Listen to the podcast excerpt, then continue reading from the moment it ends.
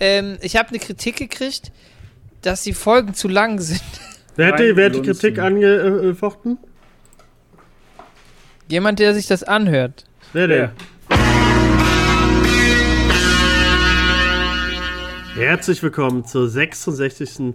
Folge vom Proversum Podcast. Wir reden heute über 2001. Brösel war vielleicht schon 33 in diesem Jahr. Das äh, werden wir jetzt erfahren. Und apropos Brösel, hallo Brösel, hallo Sebi. Hallo. Wie geht's euch?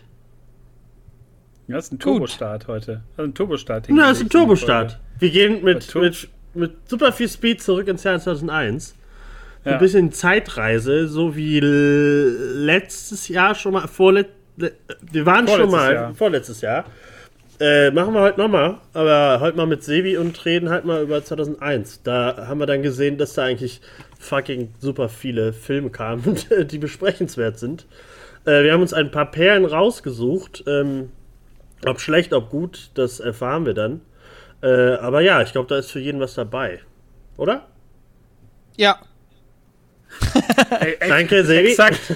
Ein, ein, bunter Strauß an Filmen, die wir mitgebracht haben, äh, bei denen man auch Rückschlüsse ziehen kann auf unser vergangenes Selbst, aber auch auf heute. Wie Tobi gerade schon sagte, ich bin ja damals schon gefühlte 33 gewesen. Äh, heute bin ich ja knackige 19, bin Berufsjugendlicher und äh, werde heute ein bisschen mit euch zusammen eine Reise machen ins Jahr 2001. Ich war knackige 14. Äh, ihr wart knackige, wie war das jetzt? 11 und 13. Ja, ich glaube, ich bin ich ein Jahr oder zwei Jahre jünger als du. Das, ich bin ich glaub, 87 geboren. Ja, ich bin 88. Da bin ich leider nur ein Jahr. Da war ich, dann war ich 13. Habt ihr noch irgendwelche äh, Erinnerungen an diese Zeit? Ist das, oder ist das so im, im Nebel der, der eigenen Biografie verloren gegangen? Nee, wichtig, wichtig für mich war da, dass, ähm, dass ich ähm, in Barmen im Kino war in der Innenstadt. Was ja schon sehr, sehr lange zu hat. So, also, äh, wart ihr da auch mal in dem Kino? Ich weiß nicht mehr, wie das hieß, das Kinocenter. Da habe ich meine ersten Filme gesehen mit meinen Eltern. Ist das äh, aber nicht das Cinema, also jetzt Cinema oder so? Nee, nee, nee, nee, das ist in der Innenstadt in so einer Seitenpassage. Und, ah, ich glaube ähm, ich, glaub, nur von, von, von Hören sagen kenne ich das. Also und da war ich, war ich früher nie im Kino. War ich dann damals noch im Kino mit, mit meinem Papa und meiner Mama. Und da habe ich zum Beispiel auch den, das Reboot von Star Wars geguckt und habe damals nicht gewusst, dass es, und nicht das Reboot, sondern ähm, das Remake die, die, äh, nicht Remake, Mann, wie heißt es denn? Edition. Die, die, die, ja, die, nein, als die, als die, als die alten Filme nochmal aufgelegt wurden. Achso, die Remastered. Sind. Remastered, genau. Und als es remastered wurde und mir mein Papa nicht gesagt hat, dass es das vorher schon mal gab und ich bestimmt, ich habe jahrelang gedacht, dass ich ähm, Star Wars mit als erstes gesehen habe. Das ist eigentlich eine, eine lustige äh, Side-Info. Und ähm, ja, da habe ich äh, ja, Dschungelbuch und sowas geguckt. Und ähm, ich denke, ich habe mit äh, 13 oder mit 12, was, wann auch immer es dann war, in der Schule Gogos gespielt.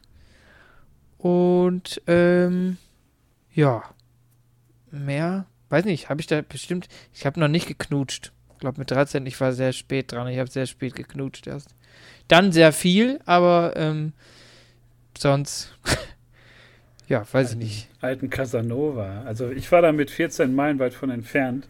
Für mich gab es nur Privatfernsehen. Also 2001 war, glaube ich, das Jahr, da habe ich so Serien für mich entdeckt. Da habe ich sehr viel Voyager geguckt. Da war Voyager-Finale in dem Jahr. Ich glaube, es war auch Buffy-Finale in dem Jahr. Ich weiß, kriege das nicht mehr genau zusammen. Ähm, da war ich auf jeden Fall sehr angefixt, was so Fernsehen anging, mit ach, Jackass gucken und, und Serien auf Sat 1 und Pro 7 und irgendwie alles daher wie rausgezogen. Akte X und, und Seven Days und das war ein verrücktes Fernsehjahr. Und ich hatte auch so ein festes Kino, äh, Kinocenter Schwelm, gibt es auch immer noch. Ähm, das sind so meine allerersten und, und prägendsten Kinoerfahrungen. Das ist ja so ein ganz schnuckeliges kleines Kino. Das alte Raucherkino. Sehr smoky, dass die kleine Raucherhöhle, die es da immer gab, wo man dann nachher wie so ein, wie so ein äh, Aal da rausgekommen ist, wie so ein Räucheraal. Ähm, aber wie gesagt, Schwelm, Kinocenter, ich war sehr, sehr lange nicht da, also auch schon vor der Pandemie. Ähm, aber ein, ein Sehnsuchtsort, ein cineastischer Sehnsuchtsort. Voll. Ich habe da noch, ähm, weil ich das, äh, weil ich das so süß fand, haben wir da Jurassic World, Papa und ich gesehen und Rogue One. Und ich finde es immer noch geil, dass man, dass man ansteht, reingeht, dann, dass die, die Preise sind unglaublich großartig für Popcorn und Getränk und Chips. Und dann ähm, gibt dir jemand die Chips raus oder die, die Nachos, wie auch immer was, und dein Getränk und dann gehst du so langsam Richtung Kinosaal. Der ist auch sehr klein und es gibt so kleine Tische davor. Aber der gleiche Typ, der dir gerade in dem Moment am Anfang die Tickets verkauft hat, dann dir die Chips verkauft hat, läuft dann hektisch an dir vorbei, hinten, um den Film zu starten. Das finde ich immer sehr sympathisch. Äh, Sebi kriegt gerade Pizza reingereicht. Äh, ja, hier äh, von der Regie. Sehr nett, sehr nett, muss man sagen. Äh, danke an Julia. Äh, ich kann ja auch mal, ähm, ich hatte auch, äh, ich hab, es waren drei Kinos eigentlich. Es waren zwei in Remscheid, das Metropol und das, wie hieß denn das andere? Auch so ähnlich, es war irgendwann zu. Aber da war äh, so ein dicker Weihnachtsmann, der, der Chef. Äh, das war immer auch sehr lustig. Es war super klein, aber das, mein Lieblingskino war früher das Corso-Kino in Rade. Das war so unser Stammkino, kann man sagen. Das war auch ewig äh, so ein richtiges Raucherkino. Da durftest du auch in jedem Korso, in jedem, in jedem Raum äh. Hast du da schon geraucht damals? Äh, mit elf habe ich vielleicht gerade angefangen. Nein, habe ich nicht. Also mit elf nicht, aber ich, ich äh, später, als ich dann älter wurde, bin ich auch äh, sehr gerne dahin, weil man da rauchen durfte. Es war immer sehr schön, wenn man so, äh, so Brettchen vor sich hatte und da der Aschenbecher war. durfte man auch sehr lange, also ich überall, überall war schon Rauchen verboten, aber in dem, die haben noch dann noch ein, ein Raum war dann das Raucherkino und so. Weiß auch nicht, wie das durchgebracht haben. Äh, aber da habe ich sehr viele Filme gesehen und da habe ich auch so ähm, äh, einen, also ich habe ja die meisten Filme gesehen, über die wir jetzt sprechen werden. Manche habe ich jetzt nicht zu der Zeit gesehen, weil ich halt elf war, obwohl ich durch meinen Vater und auch durch meine Mutter in Filmen zwölf auch so war, war die ja auch wahrscheinlich immer. Aber äh, Hattet ihr immer Kino und Geburtstag? Habt ihr das mal verbunden? Boah, immer, Alter. Also, wenn meine beste Freundin, die Lara, Geburtstag hatte, äh, dann ist man, ah, jetzt hätte ich eine schöne Überleitung, ist man natürlich in einen sehr guten Zauberfilm. Habe ich nämlich damals, auch. Das war mein Geburtstag gegangen. immer für mehrere ja. Jahre. Ja, ich habe immer die, ja. äh, die Leute eingeladen und können wir gleich drüber reden, aber kam das ich drop den Namen jetzt. okay, okay, kam das im November? Wann, wann war denn der Film? War das, das war im Herbst in der dunklen Jahreszeit auf jeden Fall. Genau, genau. Also ich, ich weiß noch, dass ich Harry Potter. Ist es Harry Potter oder Stein Es ist ein Zauber, ja. Den habe ich auch, äh, äh, habe ich immer mit meine Freunde eingeladen und wir waren im Corso-Kino. Weil die Preise früher halt auch so. Also als Kind war eh geil. Ja, wie, wie die Preise sind. Ganze aber die Preise Taschengeld war, wieder rausgehauen für alle Freunde, die dann da ja, ja. auf der Stange sitzen. Extra dafür angespart. Nee, äh, später war es ja immer noch so, äh, so günstig. Da fragt man sich auch, wie die sich halten können, immer, wenn man dann die Preise von so großen Multiplex-Kinos sieht. Aber ja, 2001 habe ich, glaube ich, viel gespielt. PlayStation äh, N64, äh, alles Mögliche. Äh, und viele Cartoons und, äh, und, und, da fingen so Animes an und so. Deswegen ähm, hat sich ja gar nicht so viel geändert wie heute. So heute. Deswegen. und die Konsole hat sich geändert. Genau, die Konsole ist mitgewachsen und ich bin aufgewachsen. Äh, mitgewachsen. Äh, ja, aber das war, also wie wir ja schon gesehen haben, ein abgefahrenes Jahr, was da in Filmen rauskommt. Viele davon, die man, glaube ich, auch später erst richtig lieben gelernt hat oder hassen gelernt hat. Aber ähm, ja, wir haben da, glaube ich, gut was, äh, ein gutes Jahr erwischt. Obwohl man früher, wir hätten auch 2000 nehmen können, wir hätten auch 99 oder 98 nehmen können. Das wäre, die sind ja alle explodiert, äh, was es an, an geilen Filmen gab. Deswegen, ähm, gut, dass wir damit anfangen. Kommt ja vielleicht noch. Ich meine, äh, Jahre 2000, wir haben letztes Jahr verpasst, da so ein 20-jähriges Jubiläum zu machen. Ähm, kann man sicherlich noch, noch nachreichen, auch 1998. Ganz starkes Jahr.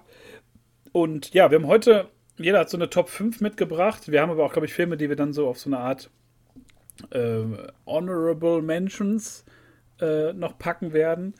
Aber so, ich glaube, die Top 5 ist geprägt bei uns allen so ein bisschen auch biografisch. Es, es geht nicht immer um besonders gute Filme, manchmal auch.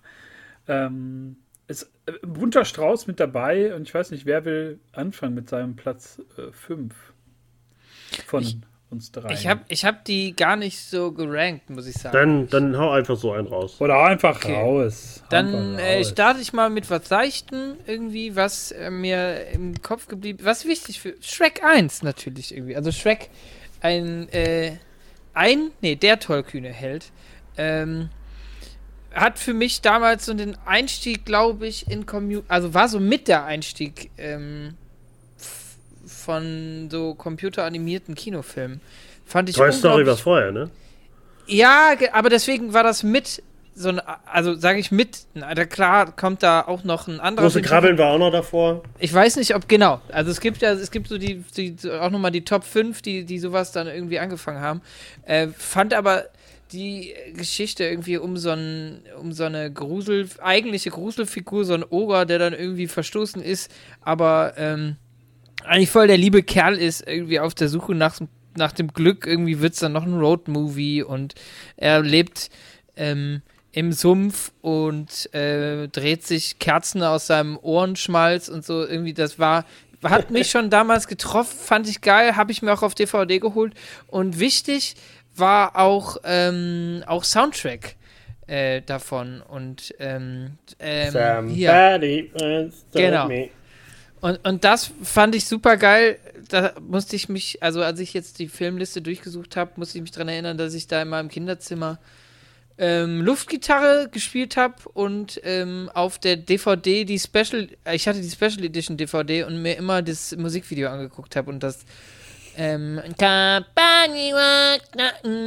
Mit so äh, Schreck-Ausschnitt äh, und so, oder? ja, so? und du konntest auch, du konntest auch zum ersten Mal auf so einer DVD, für mich, wahrscheinlich gab es das schon zuhauf, konnte man so ein kleines Spiel spielen mit den Pfeiltasten, wo man einfach was raus, also letztendlich nur so, so zwei, wahrscheinlich so zwei Stricke einer Geschichte, wo man sich entscheiden konnte.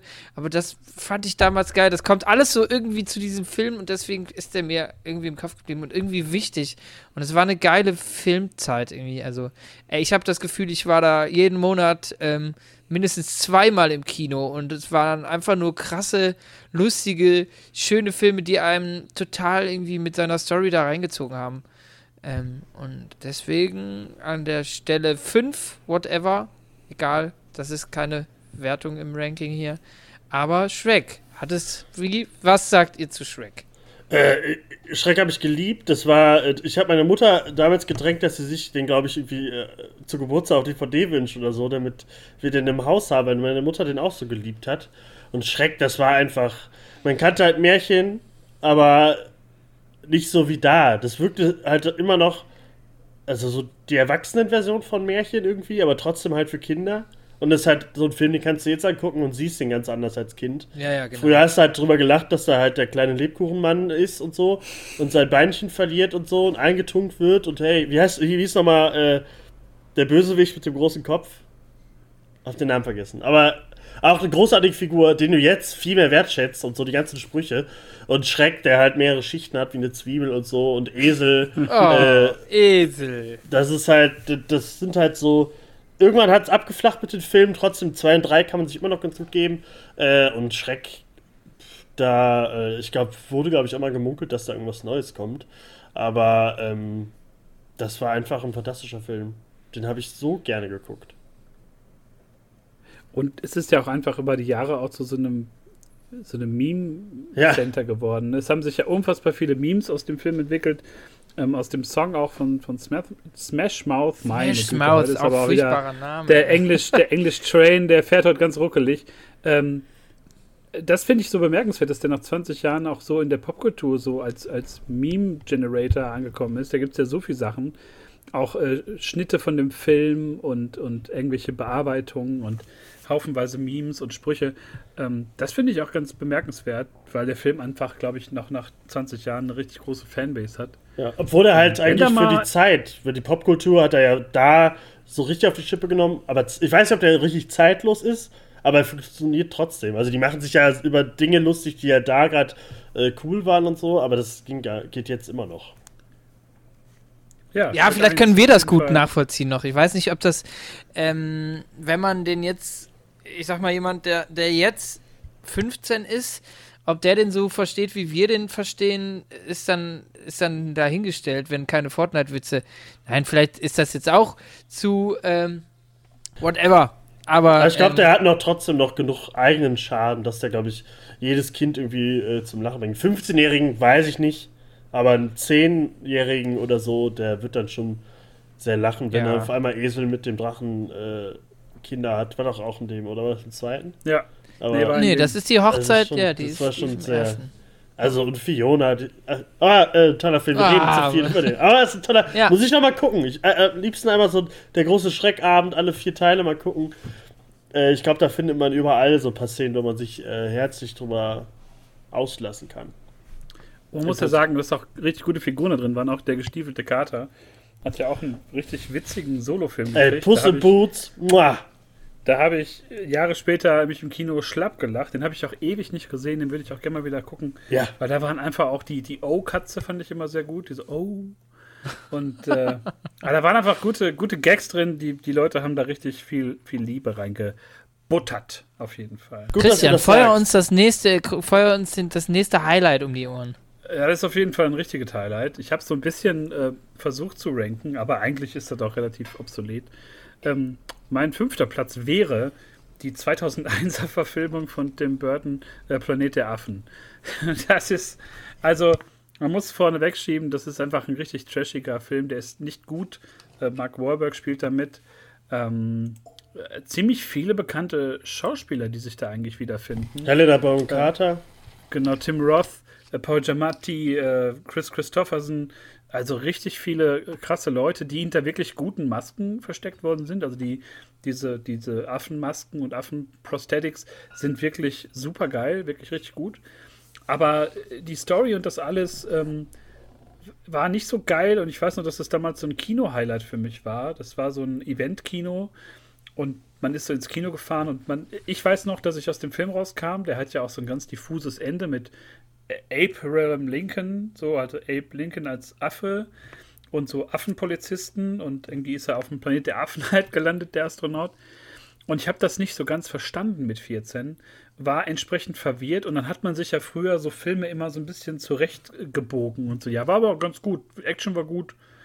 Und ähm, das war so, glaube ich, mit die erste Kinoenttäuschung, die ich so erlebt habe, wo ich echt dachte, ich kriege so einen richtig geilen Opus und dann war das halt doch nur so ein, so ein Rohrkrepierer. Aber trotzdem fand ich, dass äh, dieser, dieser Event-Kino-Charakter, das gibt es heute in der Form auf jeden Fall nicht mehr. Dass man so völlig blindlings in so einen Film reingeht, ohne Trailer gesehen zu haben und so. Und ja, ziemlicher Rohrkrepierer. Dennoch trashig lustig.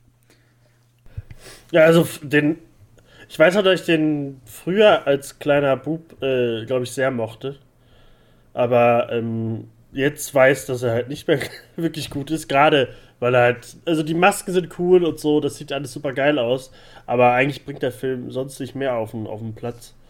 Das, das Ende war halt so, ich glaube, die wollten halt noch mehr daraus machen, haben sie aber nie gemacht. Wurde dann zum Glück später mit einer neuen Trilogie äh, in, in fast Perfektion nochmal auf die Leinwand gebracht. Aber ich glaube, das ist so ein Film, durch meinen Vater war ich halt super auf der Videothek und so. Und ich glaube, da und halt auch eventuell Raubkopien und so, man weiß es nicht. Aber ähm, habe ich Sicherheitskopien. Halt Sicherheitskopien. Sicherheitskopien. Habe ich immer sehr viele Filme geguckt und ich glaube, im Kino, weiß ich gar nicht, ob ich ihn im Kino gesehen habe, aber äh, bestimmt vielleicht dann ausgeliehen oder so und dachte Planet der Affen, das kannte man ja auch irgendwie, weil bestimmt lief mal ein älterer Film oder so von den 28 äh, äh, Teilen, die es damals gab, äh, irgendwie im Fernsehen und dann, oh, der neue Planet der Affen. Aber ähm, das ist so ein Film, den gucke ich mir heutzutage nicht mehr an. weil ich weiß, es gibt ja so viel geilere Planet der Affen-Filme. Auch die alten. Ja, und das war einfach so ein, so ein kreativer Griff ins Klo. Ähm, aber dennoch irgendwie ganz witziges, ja, so, so ein Zeitdokument auch, ne, wie man so Sachen angehen wollte, Anfang der 2000er. Da gibt es ja mehrere ähm, von so Franchises, die ganz falsch angefasst worden sind. Und das äh, gehört auf jeden Fall dazu. Ja, aber das ist so ein bisschen. Mein Place Number. Habe ich. Tim Burton, warte, warte, Tim warte. Burton ist ja jetzt, man merkt ja jetzt so, das war schon so ähnlich wie Alice in Wunderland und so die anderen schlechten Tim Burton-Filme. Irgendwie, wenn er immer, wenn es geil aussieht, aber der Film halt so, so, äh, nichts dahinter hat. So Style over Substance ist ja bei Tim Burton immer sehr krass. Aber ich glaube, das fing Planet der Affen schon an. Ich hatte den auch nur in der, in der, ähm, in so einer CD-Box als Sicherheitskopie ähm, von einem Bekannten Gefunden. meines Vaters. Und ich habe den noch nie im Kino gesehen und weiß nicht, irgendwie hat mich das gar nicht interessiert. Also, ähm, irgendwie bessere, also ist da so ein besser, besserer Mysterium-Dampf drum gewesen, als man es noch nicht kannte. Und dann gehe ich da auch mit Tobi, dass ich ähm, die neue Trilogie sauber geil finde. Und da muss man einfach sagen, dass äh, Planet der Affen 2001 Planet der Scheiße war. Ja, das stimmt. Ja, das unterschreibe ich. Das unterschreibe ich. Ja. Tobi, was ist bei dir äh, in, in der Liste drinne? Recht schwierig. Aber ähm, womit fange ich an? Ich glaube, ich nehme, ähm, eigentlich äh, war Schreck auf meiner Liste, äh, aber ich wollte jetzt einfach mal auch einen Animationsfilm noch nennen. Und ähm, in diesem Jahr kam auch noch einer äh, der besten Pixar-Filme raus, nämlich äh, Monster AG. Geil. Und äh, das war schon so ein richtiges Highlight. Da war ich im Kino und äh, habe das Spiel auf der PlayStation 1 gespielt, was äh, grauenvoll ist, das Spiel. Aber als Kind hat man es trotzdem geliebt, wenn man den Film nachspielen kann und so. Und äh, mit Sully und ähm, Mike, Mikey? Nee, doch. Mhm. Mike. Ja, doch, genau, doch, Mike. Mike. Äh, so liebenswerte Monster erschaffen und mit die Idee, dass sie halt Angst vor Kindern haben irgendwie und, und durch äh, Erschrecken äh, die Energie für, für ihre Monsterwelt brauchen und sowas und später halt mit, mit Lachen und sowas. Äh, hier, wir haben letztes, war das im Podcast oder haben wir da einfach so drüber geredet? Aber ähm, äh, was war es Weedle oder Weasel oder sowas? Äh, mit der Stimme von äh, Martin Semmelrogge. Du meinst, du meinst Randall? Randall, genau, Randall. Meinst Randall? Genau, Weedle ist äh, Yu-Gi-Oh! Aber äh, da muss man sagen, ja. wir haben hier zwei, ich habe hier zwei, die Martin Semmel, Semmelrogge. Nee, war das? Das war René, der die Stimme so nicht mochte. Genau, René hört gerade zu. Martin Semmelrogge, du bist kein Fan davon. Aber äh, fand ich großartig ja, in der Rolle. Aber das ist doch nur Martin Semmelrogge. ja, das ist halt, ich, weiß ich nicht. Ich komme ich komm jetzt, ich bin 100 Meter entfernt, ich komme jetzt rüber, ja, 90 Meter. ja, es ist aber auch einfach, es, es ist wirklich, es ist wirklich eine fantastische Besetzung an ja, der Stelle. Wirklich. Der also spielt, das, das, dieses glaub, eklig, schleimige, wieselige. Aber dann auch irgendwie mit dem, mit dem Disney-Charme irgendwie und das, das war schon richtig gut, weil ähm, ich glaube, der hat nie wieder eine geilere Rolle gekriegt, habe ich das Gefühl. Martin Semmelrogge. Ja. Aber ich weiß noch, eine das Szene. Ist Suppe äh, aus der Dose. Mit dem, mit dem, äh, wo sie da durch die ganzen äh, Türen äh, flüchten vor ihm und dann irgendwann bei dem Yeti sind und sowas. Da, da weiß ich noch, da lache ich heute noch sehr laut. Die Yeti-Szene ist sehr gut. Die Idee ist, ist einfach unglaublich großartig irgendwie. Ja, da hatte Und Pixar da wirklich schon, noch den Zauber. Ey. Schon geil ähm, systemkritisch irgendwie, dass man äh, dass man so von so altbackenen Sachen, dass irgendwie so eine, dieser, dieser Krabbel, diese riesen Krabbelspinne, die dann, ja, yeah, wir brauchen hier die Schreikraft. Und dann kommt jemand um die Ecke und sagt immer, mit Lachen Lachen ist dreimal so viel, so viel wert und hat so viel Energie. Ja, geht nicht, das lief immer so. Dass damals halt schon irgendwie so eine, so eine Energie, ähm, Thematik da reingebracht worden ist, finde ich total geil. Mit der, mit der Stecke, die, die, äh, keine Ahnung, Börter oder wie auch immer die hieß, aber die war auch äh, großartig. Aber da kann man sagen, den Film kann man sich heute noch angucken. Ich weiß nicht, Monster University, der zweite Teil oder das Prequel, sagen, äh, habe ich mir bis heute nicht angeguckt. Oh, kannst du machen. Äh, ja. Einfach nur, um dich so ein bisschen in die Monster AG-Stimmung reinzulegen. Ja, aber da gucke ich mir dann lieber Monster AG nochmal so an, weil ich die aktuellen Pixar-Filme sind halt nicht mehr so. Der, da fehlt so die Magie von den alten. Ey, Deswegen, der, aber ähm, wirklich, das ist ein guter Film. Der macht Spaß. Der ist in sich geschlossen. Da sprechen so viele YouTuber mit, deswegen gucke ich das nicht. Das, das weiß ich ja zum Glück nicht. Aber deswegen habe ich auch den, den, den blauen Igel mir nicht angucken können. Gucke ja, dir auf Englisch an. Ja, ja. Da verstehe ich ja wieder nichts, ne? Das stimmt. Aber Basti, was hast du denn verstanden? In 2001. Ähm, was ich 2001 zum Beispiel verstanden habe, ähm, ist Ah, ist Evolution. Habt ihr den geguckt damals? Ich fand den mega. Also, ich fand den großartig. Ähm, und ähm, irgendwie. Wann kam denn Man in Black? Kam das vorher? 98 oder 99? Ich, glaub, ich weiß 97, gar nicht. 97. Und das nimmt das Ganze ja so mit auf die Schippe und ähm, da, dann ist da irgendwie so ein. Äh, also, für die, die es nicht kennen, ähm, ist ist die Standardstory quasi, es landet was Fremdartiges auf dem Planeten und bringt, ähm, bringt Lebensformen mit, die sich dann auf der Erde irgendwie äh, bewegen und alles wächst in unserer Atmosphäre. Und das ist so ein bisschen die, ähm, die Geschichte, worum es darum geht. Und dann muss man das, äh, also dann, dann tauchen überall Viecher auf und die versuchen die am Ende mit Zahnpasta umzubringen. Und äh, Und, äh, sehr, sehr, vereinfacht. Ja, ja, es ist sehr vereinfacht. Aber wir haben auch nicht so viel Zeit. Wir haben viele Filme, über die wir quatschen wollen.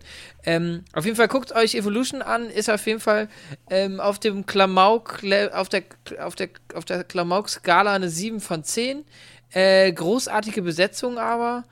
Ähm, und ähm, ja, ich fand das geil. Also die Szene, die in meinem Kopf geblieben ist, ist immer noch, wo die Dame irgendwie die ähm, die Abstellkammer aufmacht, da ist irgendwie so ein ganz süßes Viech drin, was so ganz süß quietscht und so. Und dann, dann will sie das Viech ähm, streicheln und dann reißt es irgendwie so das Maul auf und frisst die komplett.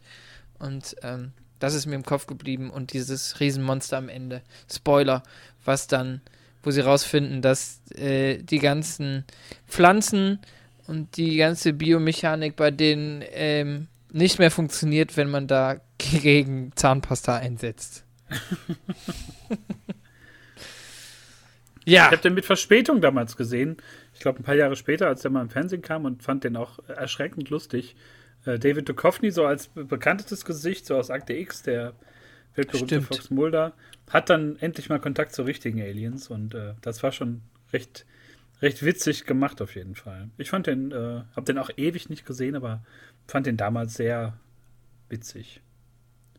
Tobi, was ist deine Meinung? Äh, ja, früher fand ich den auch sehr lustig. Es war auch immer so ein Film, der auf Pro7 sonntags nach dem Hauptfilm ja. lief. Ja. Ähm, ich glaube, heute Stimmt. weiß ich nicht, ob ich, ob man den noch so gucken kann, aber der war in Ordnung. Also der war halt wirklich so, ich weiß nicht, ob der Man in Black auf die Schippe nehmen wollte. Ich glaube, der wollte auch sowas ähnliches machen, eigentlich nur. Aber äh, ich glaube, ich war dann eher dann äh, auf der Seite von Man in Black. Evolution, ich fand das immer lustig, aber also das, da, den, den habe ich so vergessen, den Film. Weißt du, da denke ich heute gar nicht mehr dran an den Film. Auch nicht? Also bei, nicht, bei das Logo, der Smiley mit den drei Augen, so. Ja, ja, aber mehr auch nicht. Also der, das Logo kennt man noch, aber äh, den Rest von dem Film kann ich jetzt nicht mehr wiedergeben. Habe ich ja gerade vereinfacht nochmal. Kann ich mich auch selbst an das nicht mehr dran erinnern. Das ist schon sehr lange her, dass ich den gesehen habe. Dann machen wir mal irgendwann äh, Groupwatch oder so. Dann machen wir mal Trash-Abend. Haben wir immer noch vor und noch nie gemacht, Alter. Wann machen wir das endlich? Corona. Corona. Wir sind ja schon geimpft. Ja, aber wir können doch auch mit Watch Zeit. Together Group watchen. Du lässt Egal. dir Zeit mit der Impfung. Es tut ähm, mir leid. äh, ja, ich würde mal weitermachen. Ich habe auf meinem imaginären Platz 4 äh, den Film Das Haus am Meer es ist ein Melodram mit äh, Kevin Klein und dem weltberühmten Hayden Christensen, später bekannt äh, für seine Rolle als Anakin. Ich glaube, das war so der Film, wo er ein bisschen bekannter geworden ist. Ähm, es geht um äh, einen Architekten, der Krebs im Endstadium hat und sein Traumhaus bauen möchte an so einer Klippe und sein äh, Sohn, der ist so Gothic-mäßig drauf, so ein bisschen wie Anakin auch äh, nimmt Drogen und ist so ganz äh, anti alles, hasst seinen Vater, hasst die Mutter, hasst alles, was ihm entgegenkommt. Und während dieses Projekts, ähm, ja, finden die beiden dann zueinander natürlich. Es ist sehr kitschig, es ist sehr schmalzig und äh, in der Kritik habe ich einen lustigen Satz gelesen. Die voraussehbare Kalkuliertheit der Geschichte sowie die beständige Provokation sentimentaler Gefühle überwuchern den durchaus konstruktiven Geist der Geschichte sowie die gelegentlichen Ansätze zu ironischer Kommentierung.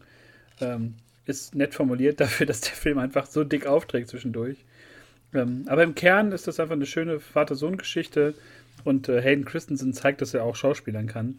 Das hat er ja nachher so ein bisschen hier und da eingestellt. Aber ich freue mich natürlich auf ihn als äh, Rückkehrer bei Obi-Wan. Justice for Hayden Christensen. Und äh, ja, der Film, ich weiß nicht, ob ihr den überhaupt geguckt habt, kennt. Das ist so ein Nischen-Klischee-Schwanz. Schwanz, Schwanzfilm, Schwanzfilm. Der gute das ist halt so ein typischer Schwanzfilm. Ach, Nein, 2001. Schwanzfilm. Aber der ist wirklich ähm, auch wirklich lustig, sehr traurig gegen Ende und ich ähm, gucke den alle paar Jahre mal irgendwie, lege ich den mal auf, wenn ich da in the mood bin. Und ja, kann man, ich weiß gar nicht, auf welchen ähm, Plattformen der läuft, aber wenn man den mal irgendwo erwischt, ähm, kann man Ähm. Sehe ich gerade für roundabout 4 Euro auf Prime. Ja, kann man sich mal leihen. Ist schön für sonntags nachmittags, da kann man sich das mal geben. Ja, Haus am Meer, Kevin Klein, Hayden Christensen. Gönnt euch. Ha, Habe hab ich nicht geguckt, ähm, dadurch auch keine Meinung dazu. Aber ähm, ja, hat auf Moviepilot irgendwie eine knappe 7,5 von 10. Also, Ja, Mobilot sagt aber auch, dass Justice League gut ist. So, Ja, das stimmt. Äh, ich Das ich habe gerade mal einen Trailer Tobi. geguckt. Äh, ähm, ich kennt, kann, kenne nur den Look von Hayden Christensen, diesen Gothic-Look. Aber den Film, weiß ich nicht, vielleicht irgendwann mal, aber äh, nicht bewusst. Also hat mir jetzt auch wenig gesagt irgendwie. Also da, äh, den werde ich mir vielleicht mal angucken.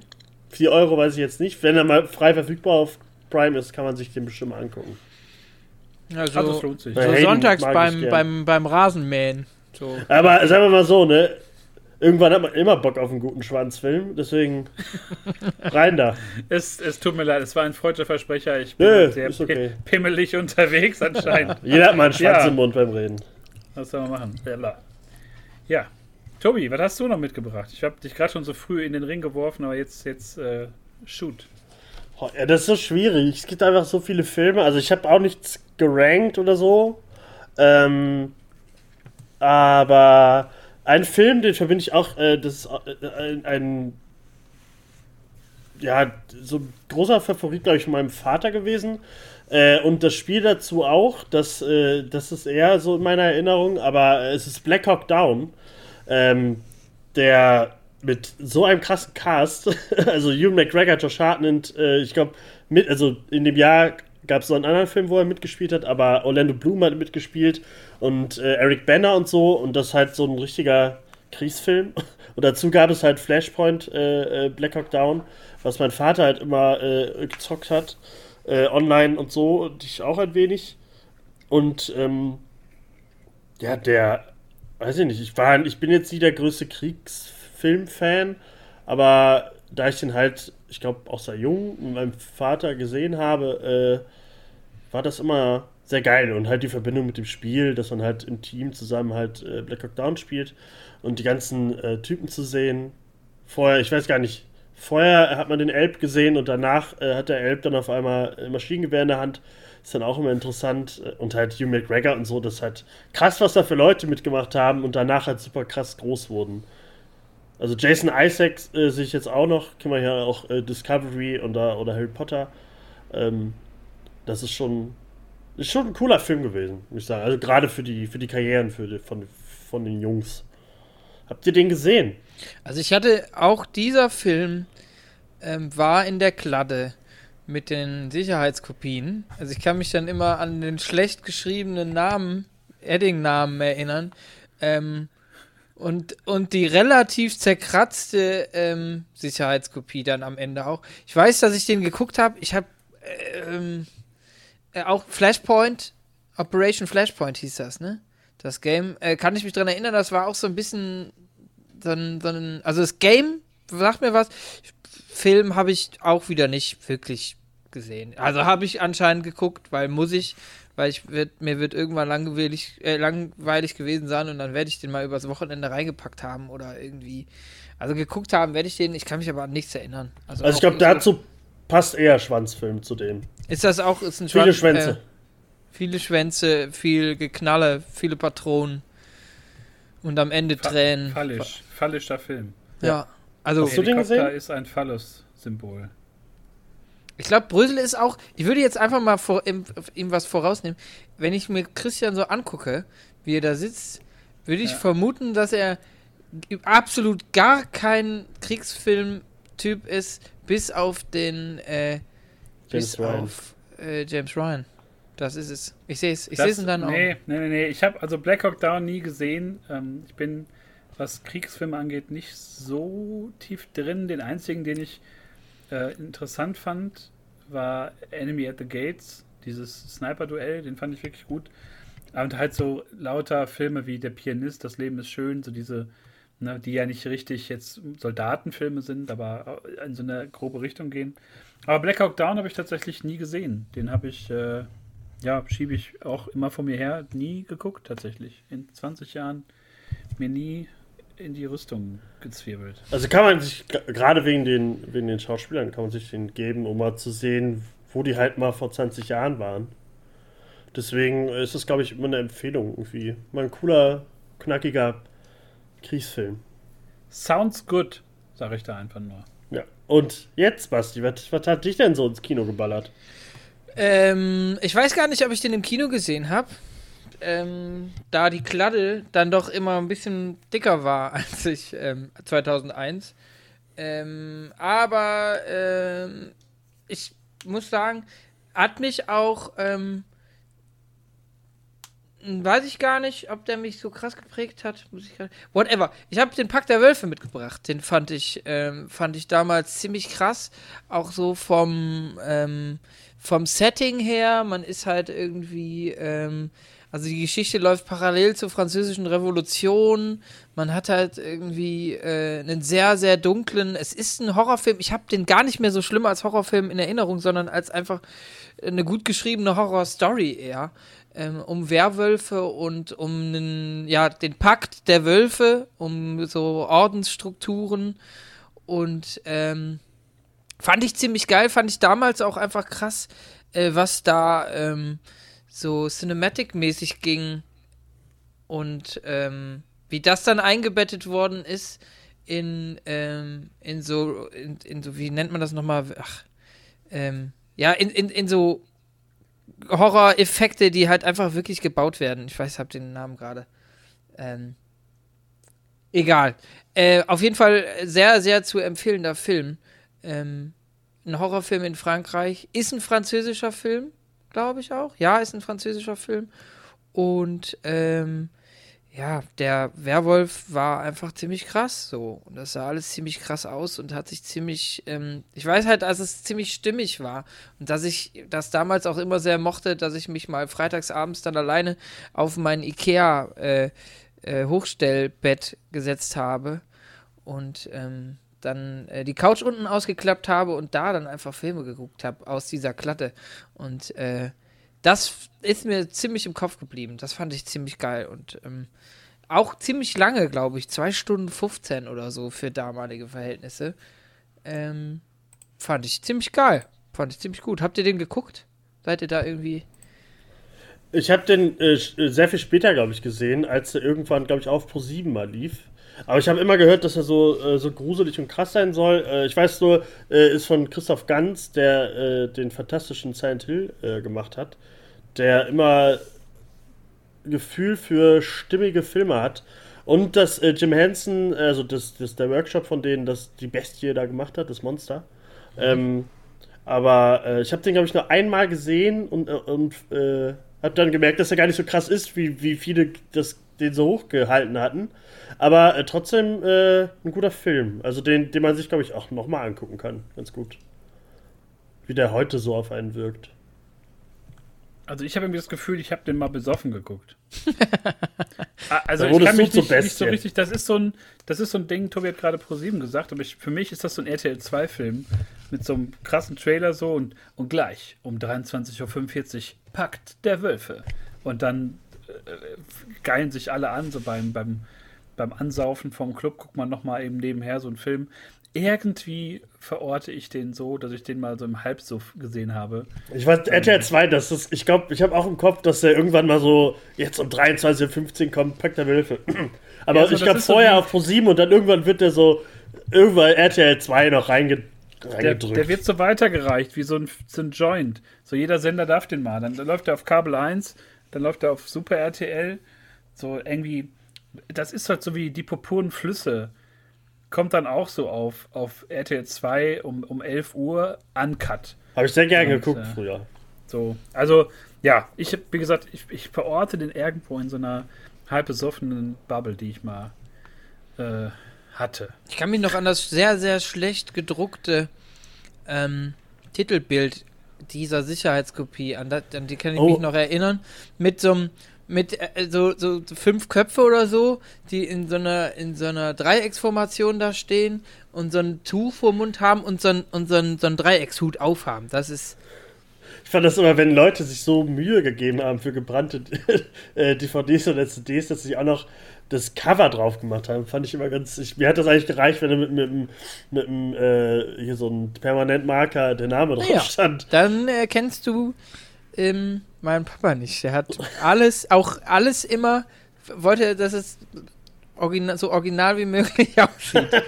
ja, wenn die, wenn die Originale mal verloren gehen, dass genau, man dann genau, dass man dann auch, ne? ähm, auch anständigen ja, Ersatz Musst du mal drüber nachdenken. 2001 hätte man da den Leuten gesagt, dass das irgendwann mal obsolet wird, ne? Hätte keiner geglaubt. Hätte nee. gesagt so, äh, nee, brennen wir mal nicht Bravo Hits, das gibt es ja in ein paar Jahren eh äh, als Datei. Ja, ja, klar. Laber doch nicht. Ja, ähm, was ist denn dein nächster Film, Brösel? Mein nächster Film. Äh, da bin ich bei äh, Vanilla Sky tatsächlich angelangt. Uh. Ähm, mit Tom Cruise, Cameron Diaz, Penelope Cruz, die lustigerweise auch in ähm, dem Originalfilm Abre los Ojos von ähm, vier Jahren zuvor, dem, dem spanischen Original, mhm. Ähm, die gleiche Rolle gespielt hat.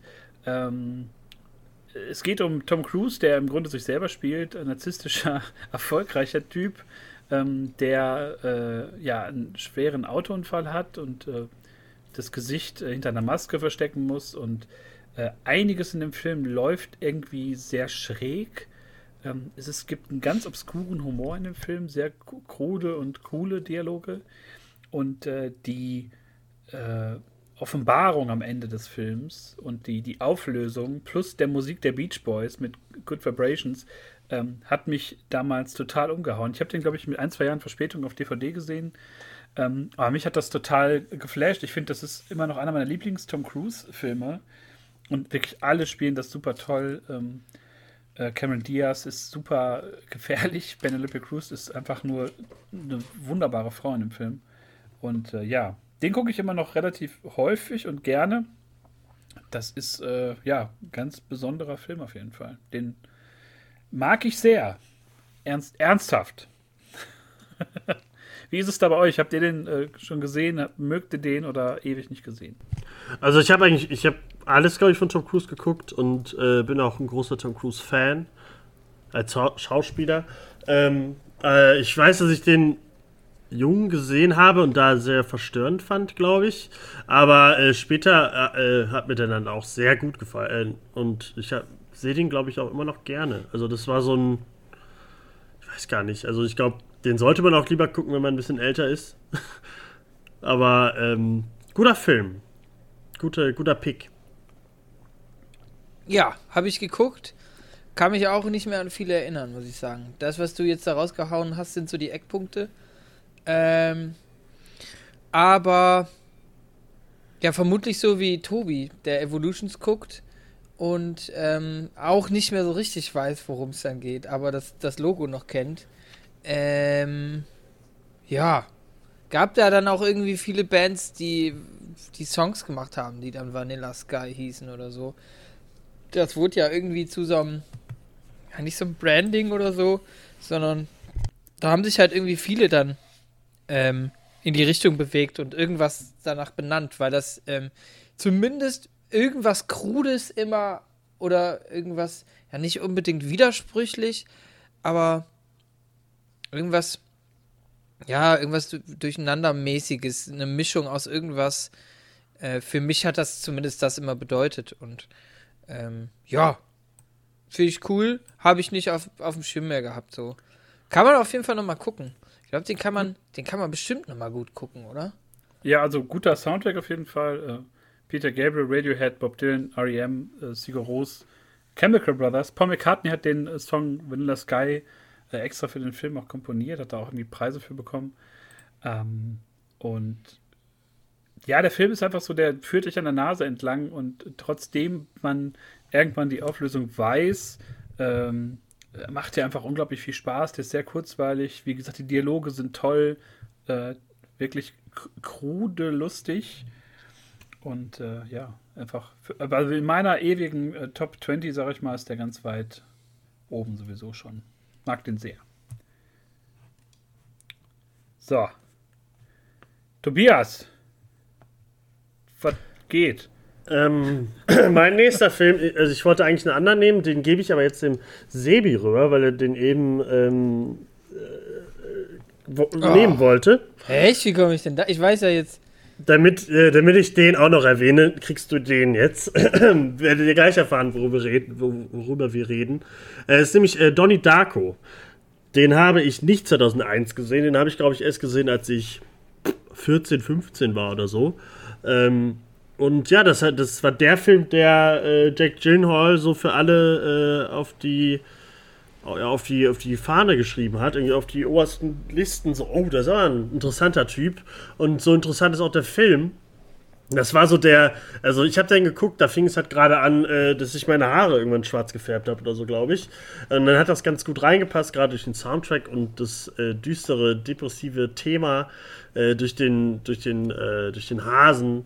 Ähm, und das war halt so ein, ja, so ein richtiger 2000er-Film, kann man eigentlich sagen. Ich weiß nicht, ob der heute noch so zieht wie früher, aber den hat man, ich glaube, das war so ein Film, den hat man am Abend geguckt, wenn man sich mit Freunden irgendwie verabredet hat und dann hat man danach noch Final Destination geguckt oder sowas.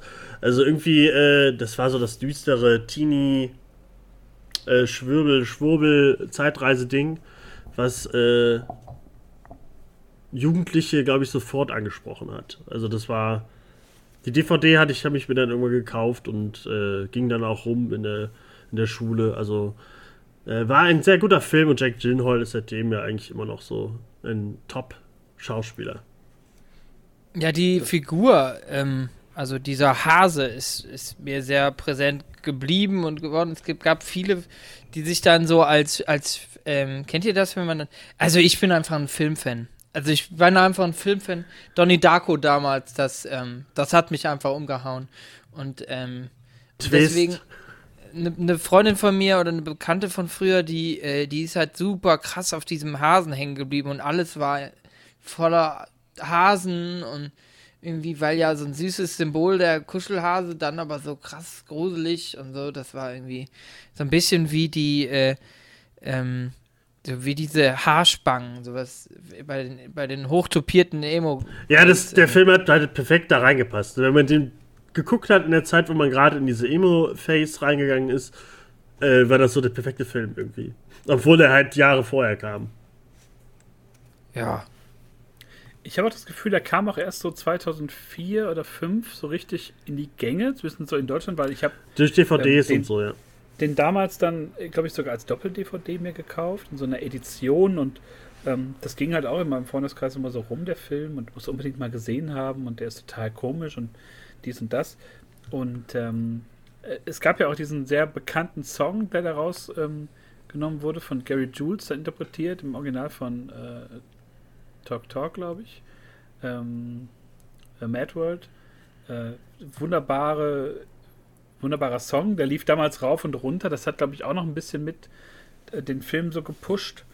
Und äh, für mich war das immer so, ich fand dieses Mysterium rund um diese dieses große Rätsel, was hat man da gerade gesehen? Was war das jetzt nur so eine Zeitschleife? Es gibt ja bis heute massig Erklärungen für den Film. Und das hat mich damals so fasziniert. Ich fand dieses Morbide daran gar nicht mal so spannend. Also ich fand diesen Hasen halt, ja, aber Mittel zum Zweck. Ähm, aber ich fand da diesen, diesen Hype irgendwie total interessant, dass das so Film war, ähnlich wie so Butterfly-Effekt oder so. Wollte ich gerade sagen, die so, zwei Filme, da oh, hast so du Butterfly-Effekt geguckt? Wow, Alter. Den, also die ersten DVDs, die ich hatte, waren halt wirklich diese Filme und äh, gerade weil Leute mir das immer schmackhaft gemacht haben, ja, musst du haben und es war halt so ein bisschen auch, ja, nicht Statussymbol, aber es war halt irgendwie, wenn man den hat, wenn man, fühlte man sich halt cool, ne? Und irgendwie auch so filmisch äh, auf so einem ganz hohen Level. so. Ja, aber wenn, wenn du da, ähm, da nochmal Butterfly-Effekt mit reinnimmst, dann musst du auch Memento reinnehmen. Auch wenn der Jahr vorher am Start war, ähm, finde ich, ist es zumindest, ähm, ist es zumindest, ja, es ist auch versucht, irgendwie so einen so Turn drin zu haben, dass man irgendwie miträtselt oder mit in diese Geschichte so reingezogen wird, weil man dann sich was erklären muss, finde ich. Also, spielt vielleicht nicht in der gleichen Liga, aber. Ähm, ja, gleiche Liga weiß ich jetzt nicht, aber der, der also ich, Butterfly-Effekt und Donnie Darko haben halt dieses Teenager-Ding. Ja, ja, gut, deswegen die haben sind die schon American eher gleich. Ding. Ja, ja, und aber ich, ich Memento, ich mein, den, den habe ich früher, der war mit, also den finde ich super, aber zu der Zeit hätte ich äh, Donnie Darko und Butterfly-Effekt äh, sofort vorgezogen. Ja, es geht, es geht da gar nicht um, um das Setting. Mir geht es da eher um das, was es mit dem, mit dem, mit dem Zuschauer macht, irgendwie auf einem auf anderen Level halt. Also, dass du dir Sachen nicht erklären kannst, dass du versuchst mitzurätseln, dass da irgendwelche ähm, äh, dass, dass man mit Freunden über Dinge redet und versucht, sich was zu erklären und, und das, das Spannende irgendwie, das ist ja dann auch irgendwie für mich, zumindest dieses Prinzip gab es ja vorher nicht, dass man irgendwie, man hat sich was angeguckt, man hat nicht mitgedacht, man hat gelacht, fertig, glückliches Ende. Und das sind Filme, wo du einfach so ein bisschen ähm, interpretieren kannst, wo du irgendwie so deine eigene Version am Ende hast und dann, dann deinen Frieden mit etwas findest oder halt nicht. Und das, das große Plus ist auch von diesen beiden Filmen, von Butterfly Effect und Donnie Darko, die hatten beide ziemlich beschissene Fortsetzungen. Ja, S. Darko S. Darko über die Schwester von Donny und es gab bei Butterfly Effect auch zwei Fortsetzungen, ja, oh, die, waren so grausam. die ganz lose nur damit zu tun hatten, die aber, das, da sind wir wieder bei RTL 2 abends, das sind wirklich solche RTL 2 Nachtsdinger, das waren auch so Direct-to-DVD-Filme und das waren, fand ich immer in der Videothek, waren das so, ähm, das war so ein Betrugsversuch. Also irgendwie, man kannte keine Trailer, man hatte nichts von gehört und dachte sich, oh geil, Fortsetzung, hat man sich dann mitgenommen und dann hat man da zu dritt, zu viert gesessen mit, mit Ja-Chips und äh, Eistee von, von. Uncle Joe's von Aldi und hat nach zwei Stunden ist man wieder zur Videothek gegangen und hat die Scheiße wieder abgegeben, weil es einfach kompletter Bullshit war. Und man muss ja sagen, also klar, wenn man Donny sagt, muss man auch Butterfly sagen. Und das sind so Filme, ähm, ich weiß nicht, ob die so gut gealtert sind, aber die hatten einfach diesen Drive, was Basti sagte, man hat mit Leuten drüber geredet. Das war so ein Film, da musste man einfach drüber sprechen und hey, hast du den schon gesehen? So vorher immer nur rezipiert, irgendwie geguckt, scheiß drauf. Und da kam so die, die Zeit, wo man sich ein bisschen mehr, glaube ich, damit beschäftigt hat. Und äh, wo ich mir dann auch gedacht habe, ja, Christian, in 20 Jahren, dann machst du da einfach mal einen Podcast. Genau. Ja, Butterfly-Effekt hat auch. ja. Da sprichst du nochmal drüber. Butterfly-Effekt hat ja wirklich ja. einen großartigen Soundtrack gehabt. Ich weiß noch, Oasis am Ende mit Stop Crying Your Heart Out. Das war schon. Also, äh, Butterfly-Effekt habe ich, glaube ich, viel zu oft gesehen. Den sollte man, glaube ich, so oft gar nicht sehen. Ich glaube, der ist, wirkt doch heutzutage anders. Ich glaube, Donnie Darko ist da besser gealtert, weil der irgendwie noch ein bisschen wertiger ist. Butterfly-Effekt hat noch so ein bisschen mehr diesen Teenager-Filmfaktor drin. Aber ähm, beides. Äh, äh, damals äh, richtig gute Filme gewesen. Und deswegen, hab, ähm, Dottie Darko, Daumen hoch. Ich habe gerade richtig Bock, beide zu gucken, ne? Ich, ich merke Hause, auch. Weil ich habe irgendwie Bock, mir nachher Butterfly-Effekt anzugucken, glaube ich. Ich habe ich hab das gleiche also Ding. Szenen, ne? Wie letzte Woche, als wir drüber gequatscht haben, am Anfang in so eine Diskussion reingehen und sagen so, ja, irgendwie der Scheiße mit dem Hasen und so ein Kack und dann erzähle ich mir. Und beim, beim drüber sprechen dann irgendwie merken, dass man doch angefixt ist und, und die, die Begeisterung mitfühlen kann. Ja, das Krasse ist, weil es halt, glaube ich, wahrscheinlich für jeden irgendwie bestimmt schon zehn Jahre oder zwölf, dreizehn Jahre her ist, dass man die zuletzt gesehen hat. Das halt, da entdeckt man heutzutage äh, sowieso noch viel mehr. Deswegen ist das, glaube ich, immer ganz gut, mal über sowas zu reden, dass man so, so, ey, jo, die Filme gab es ja auch, die haben ja früher alle ziemlich begeistert. Ist das so ein bisschen so, wie wenn man, im, wenn man im Phantasialand ist und immer noch durch die Geisterrikscha fährt und man einem dann immer noch was auffällt? Das ist die beste Bahn, muss ich sagen, im Phantasialand. Ist sie einfach. Das ist das Erste, was man im Phantasialand macht. Ja. In da steht nie einer an, obwohl es die beste ja. Bahn ist. Und das Beste und ist, wenn es regnet oder kalt ist, dann kann man da drin mal eben sein Brötchen essen. Das stimmt, ja. Phantasialand, glaube ich, eh. 2001 war ich bestimmt Phantasialand. Ja. Aber jetzt, Leute. Sebi, apropos Phantasialand, welche, welche Filmbahn bist du denn 2001 noch so gehört? Ja, ich habe hier was ganz Besonderes für euch mitgebracht und zwar, ähm, ja klar, Beethoven 4, doppelt bellt besser. Ähm, mir absolut. Beethoven 1 äh, war großartig. Ja, äh, nee, ähm, hab ich nachgeschaut, wirklich erst letztes Jahr. Und zwar geht's um äh, Chihiros Reisen ins Zauberland. Und ähm, weil ich nie so der Anime-Fan ähm, war, äh, Tobi schüttelt schon im Kopf, er weiß das aber auch, ähm, habe ich sowas alles gemieden. Und ähm, hab dann von meiner Freundin irgendwie den Tipp gekriegt, lass uns den mal reinziehen. Und ich war, ja, keine Ahnung. Und dann erst entdeckt, dass es echt krasse Vibes, die wahrscheinlich fast noch stärker werden können, als Disney-Vibes hat.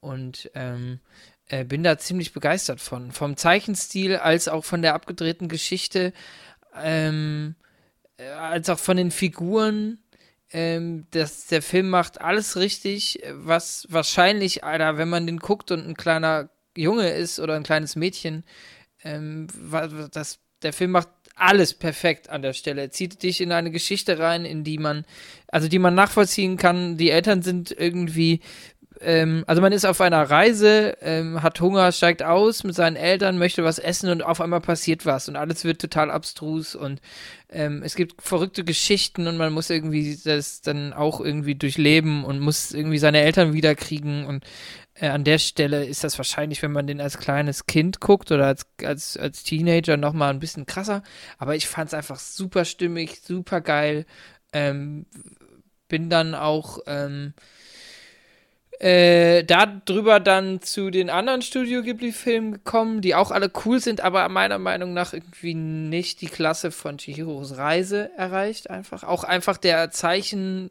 der, der Detailgrad der, der, des Zeichens da, der, der, der Zeichnung ist einfach ein anderer und ist auch einfach detailreicher, meiner Meinung nach. Ich kenne mich nicht aus, das ist jetzt so das, wie ich das irgendwie subjektiv empfunden habe. Aber geiler Film, guckt euch den an, macht unglaublich viel Spaß und nimmt einen echt mal zwei Stunden ähm, in den Schoß und man kann sich irgendwie eine heiße Schokolade machen und fühlt sich irgendwie wieder wie äh, im geborgenen Kinderzimmer. So hat sich das für mich angefühlt. Äh, ja, also äh, finde ich krass, dass du den erst äh, so spät gesehen hast, aber äh, finde ich gut, dass du ihn gesehen hast. Ja, 20 äh, dass, Jahre später. Dass du sagst, dass die Filme danach äh, stilistisch oder so ein bisschen schwächer wurden, kann ich nicht so nachvollziehen. Also die, die haben eigentlich durchweg großartige Filme gemacht, Wandelnde Schloss oder davor äh, Prozesse Mononoke, das ist immer noch so ein Meilenstein der, der, der ganzen allgemeinen ja, ja. Äh, Filmgeschichte. Deswegen sage ich subjektiv, aber ich meine einfach der, der Zeichen der Grad des, der, der Details der Zeichnung ist meiner Meinung nach da krass. Aber für ist auch egal. Ist ja völlig subjektiv. Wahrscheinlich. Ich äh, Basti bin einfach der einzige Mensch, der das so denkt. Bin einfach aber, nicht im äh, Thema da drin. So hat sich das für mich aber angefühlt. Aber ist halt, man sagt ja nicht äh, umsonst, dass so das Disney aus Japan ist und Miyazaki hat mit Studio Ghibli wirklich so die besten, einer der besten Anime-Filme äh, gemacht, die es so gibt. Und die auch, egal ob du klein bist oder groß bist, äh, fantastisch wirken, weil du da wirklich auf so eine Märchenreise gehst äh, und es alles super fantastisch wird, aber trotzdem dich sofort ans, äh, ins Herz packt und äh, dir alles raussaugt an, an Gefühlen und äh, dir trotzdem ein, ein Lächeln am Ende auf die Lippen schenkt. Hätte ich super ähm, gerne geguckt, als ich klein war. Ja, habe ich, äh, als ich klein war, auch nicht gesehen. Also ich glaube, da kam man auch immer äh, schlecht dran gab es ja auch später immer, ich glaube, das war ja so ähnlich wie Disney-DVDs, wenn es die einmal gab, gab es die längere Zeit nicht mehr und so. Gibt es ja jetzt zum Glück äh, seit ein, zwei Jahren auf Netflix alle und die sollte man sich echt angucken. Also Wandelnde Schloss, äh, Prinzessin Mononoke und sowas, ähm, äh, Nachbar Totoro und sowas, das ist schon, sind schon sehr krasse Filme und wegweisende Filme, auch für, für westliche Animationsfilme und auch für normale Filme, für Spielfilme, Live-Action-Filme und Chihirios Reise ins Zauberland ähm, sollte man geguckt haben einfach. Das ist so ein wholesome Film, den man mal braucht. Und äh, ich glaube, Brösel hat ihn nicht gesehen. Ich habe wahrscheinlich keinen Studio Ghibli-Film mal äh, die Chance gegeben. Doch, ich habe verschiedene oh. geguckt. Ich habe Prinzessin Mononoke gesehen. Sehr ich gut. Letztes Jahr Königreich der Katzen gesehen. Oh, auch. auch. Katzen, Katzenfan bin. Mua. Fand ich auch sehr lustig und sehr unterhaltsam. Haben aber bislang noch die großen ähm, Blockbuster da nicht gesehen, wie halt Shiris Reise ins Zauberland, glaube ich. Ne? Und, mhm, äh, und Wandelschloss. Das Wandelschloss und so.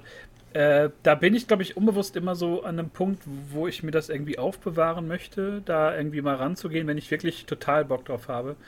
Ähm, Und das ist nicht so häufig, obwohl ich eigentlich, Tobi wird gleich lachen, obwohl ich eigentlich diese Form von Geschichten total mag, aber ich immer auch irgendwie selber in so einer Stimmung dafür sein muss. Also es gab ja in den letzten Jahren auch sehr viele moderne ähm, äh, Anime-Filme.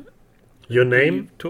Genau, Your Name habe ich gesehen oder diesen, es gab auch noch irgendeinen anderen komischen Zeitreisefilm. Äh, ja, ja, äh, das Mädchen, äh, das Mädchen wird äh, durch die Zeitreise. Ja, irgendwie, so. irgendwie also, sowas. Aber das ist auch, auch, großartig. Die ich gesehen habe und die ich, die ich wirklich toll fand und ich mag einfach. Haben wir drüber geredet, ne? Ich glaube, vor zwei Jahren haben wir über Your Name geredet. Glaube ja, ich, in einer Folge. Großartiger Ich finde, Film. das ist so wie bei meinem, gleich bei meinem nächsten Film. Es gibt Filme, die, glaube ich, sehr große Erwartungen an äh, das, das Herkunftsland wecken. Und solche Filme, die, die äh, lösen in mir immer so die Lust aus, da mal hinzureisen. Also ich glaube, dass, dass Japan einfach so ein Land ist, ähm, jetzt unabhängig von allen Klischees, die man da immer so vor sich her schiebt, aber ich glaube, das ist einfach ein Land, das man mal gesehen haben muss. Und ja. ähm, ich also finde, dass die, die, die Werte und die, die Attitüden der, der Menschen in diesen Filmen total zur Geltung kommen und sich Gott sei Dank fundamental manchmal unterscheiden von so westlichen Werten und das total spannend ist, eine andere Sicht der Dinge zu kriegen. Und ich glaube, dass westliche Animation da nur von profitieren kann, wie man da halt Maßstäbe gesetzt hat. Und ja, ich, ich warte immer noch so ein bisschen auf manche Filme, dass ich da mal wirklich in, in the mood bin, um mir die anzugucken. Aber freue mich da auch drauf, weil ich fand äh, Prinzessin Mononoke hat mir total Spaß gemacht. Königreich der Katzen fand ich super lustig. Ja. Wenn die da angeschissen kommen, da mit dem Katzenkönig und den, alle haben so Hosen an und das ist irgendwie. Ja, das ist einfach Katzen so. in Film, da bin ich sowieso dabei, wie mit, mit Puss in Boots. Man fühlt sich einfach ähm, wohl, glaube ich, wenn man die guckt. Ja, und es ist einfach, wie, wie äh, Basti auch schon sagte, das ist halt so ein Safe Place, solche Filme.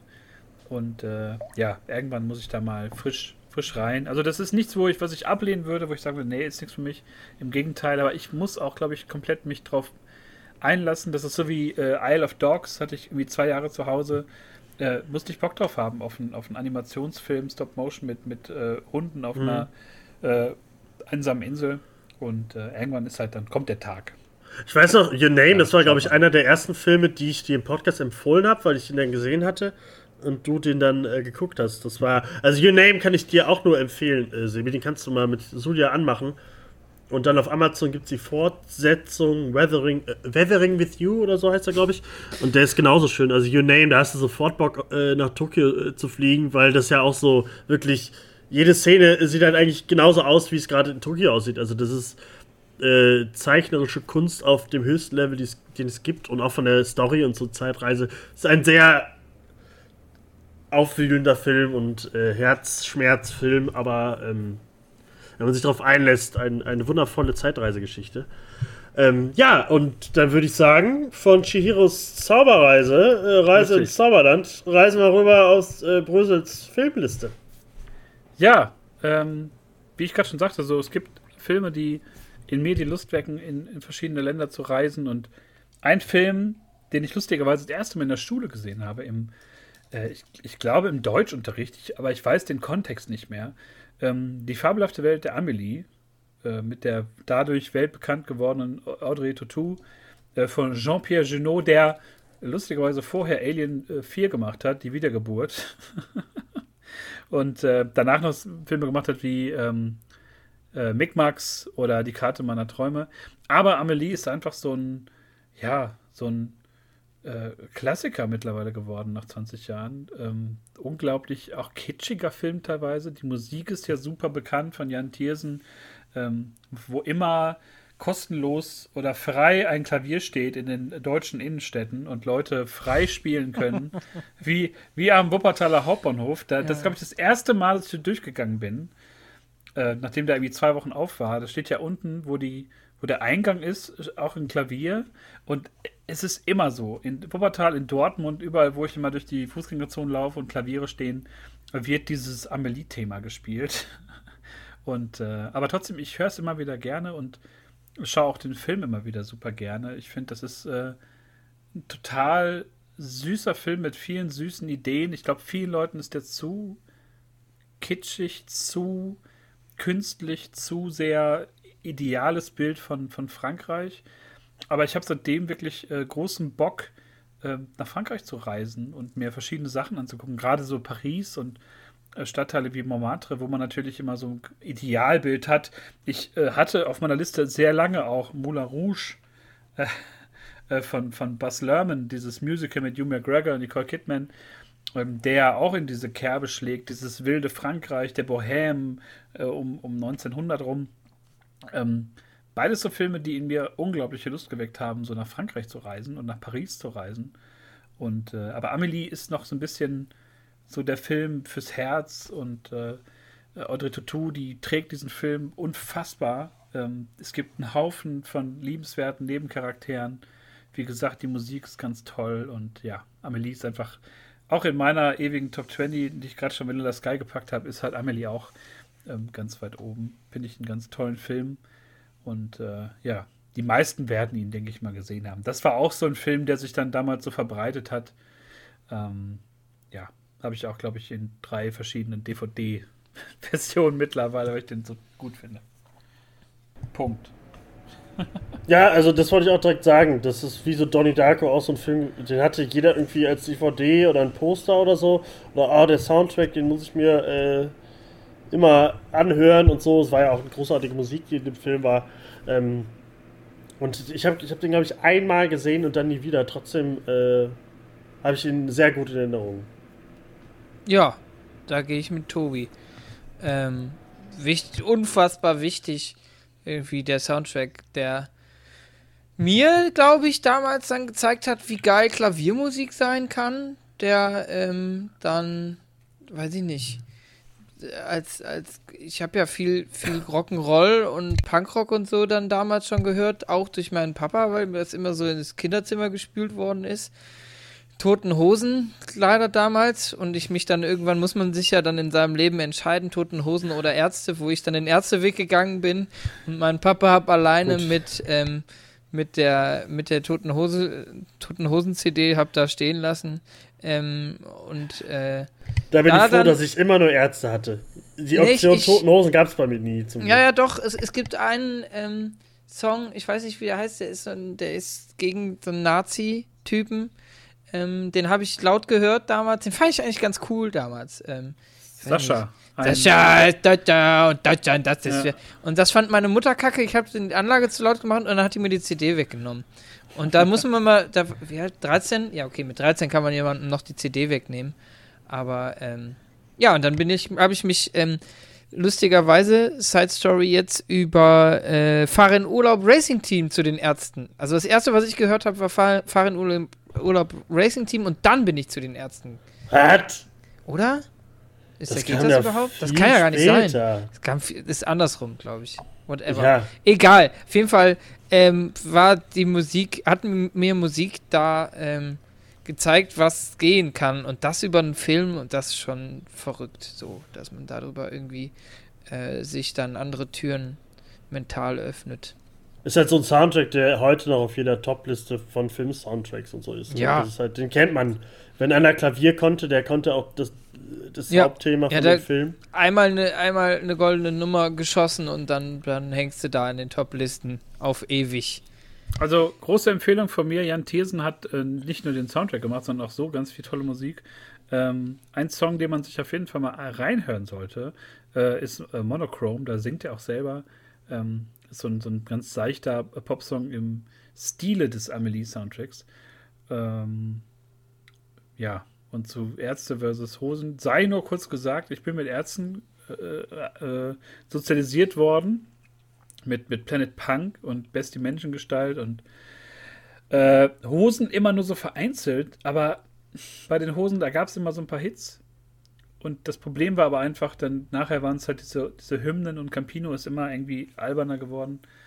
Oder ein bisschen so lächerlicher, äh, ohne jetzt dem persönlich was zu wollen. Toten Hosen waren aber, immer asozial, fand ich. Äh, ne, äh, ich. Das fand ich nicht so. Die hatten halt mehr so dieses Mainstreamige und bei den Ärzten hatte ich immer so mit 14, 15 das Gefühl, die sind noch ganz wild und unberechenbar und ähm, gab ja so Alben wie 13, ich weiß nicht, was danach kam, äh, runter mit den Spendierhosen, war so dieselbe Zeit, 2000, 2001, glaube ich, dieses Plüsch-Album. Ähm, und ja, das ist so meine, mein erster Kontakt zu so deutschsprachiger Punk, Musik irgendwie. Und man hat sich ja damals ganz viel ausprobiert. Also 2001 war für mich so ein Jahr, da habe ich halt aufgehört, so Chartmucke zu hören, würde man heute sagen. Und dabei mir wurden Deftones und Nirvana und Limp Bizkit gezeigt und ähm, ja, ganz viele verschiedene Facetten und äh, ja, aber auch Jan Thiersen gehörte damals schon so ein bisschen dazu. Und äh, freue ich mich heute drüber, dass ich da nicht nur äh, die ganzen Tag äh, Schunder-Song gehört habe von Ärzten. So, Tobi, wollen wir. Willst, willst, du, willst du mal einen Knaller zünden? Ja, also ich habe nur noch zwei Knaller. Also, ja, doch, das sind schon so die. Äh, den einen spare ich mir auf, weil das, glaube ich, für alle drei. Ähm, ja. Ich glaube, wir haben jetzt eh alle die gleichen zwei Knaller, die wir nee, zünden können. hat noch einen anderen Film auf der Liste. Ich habe noch einen anderen. Okay. Ähm, aber äh, für mich ist es, da haben wir am Anfang drüber geredet, das war äh, so, so der Geburtstagsfilm so ein bisschen. Ähm, äh, es ging immer Hand in Hand mit Büchern und Hörbüchern und natürlich dann auf einmal äh, kam Harry Potter und der Stein der Weisen ins Kino. Ähm, das, äh, ja, als Kind war das das Highlight man wusste noch nicht, in einem Monat später kam dann Herr der Ringe. Das äh, war auch noch natürlich vielleicht noch ein größeres Highlight, aber Harry Potter war so, okay, ich bin jetzt im selben Alter äh, wie Harry und ich glaube, er war ja auch 10 oder 11 in dem Film ähm, und auch im ersten Buch. Deswegen hab, war das einfach, ich habe mich so auf diesen Film gefreut. Ich habe immer die Hörbücher von Rufus Beck gehört. Äh, noch im, wir hatten so ein, ähm, wie, wie, hieß das? Äh, Büchermobil äh, bei uns in, äh, so um die Ecke also so ein, eine Bibliothek auf, auf äh, vier Rädern sozusagen, äh, da, da habe er immer die, die äh, Kassetten ausgeliehen und dann halt überspielt, so auf eigene. Und dann hatte ich halt, das waren halt 30 Kassetten oder so, die meine Mutter dann immer äh, aufgenommen hat und so. Und damit ich die abends hören kann.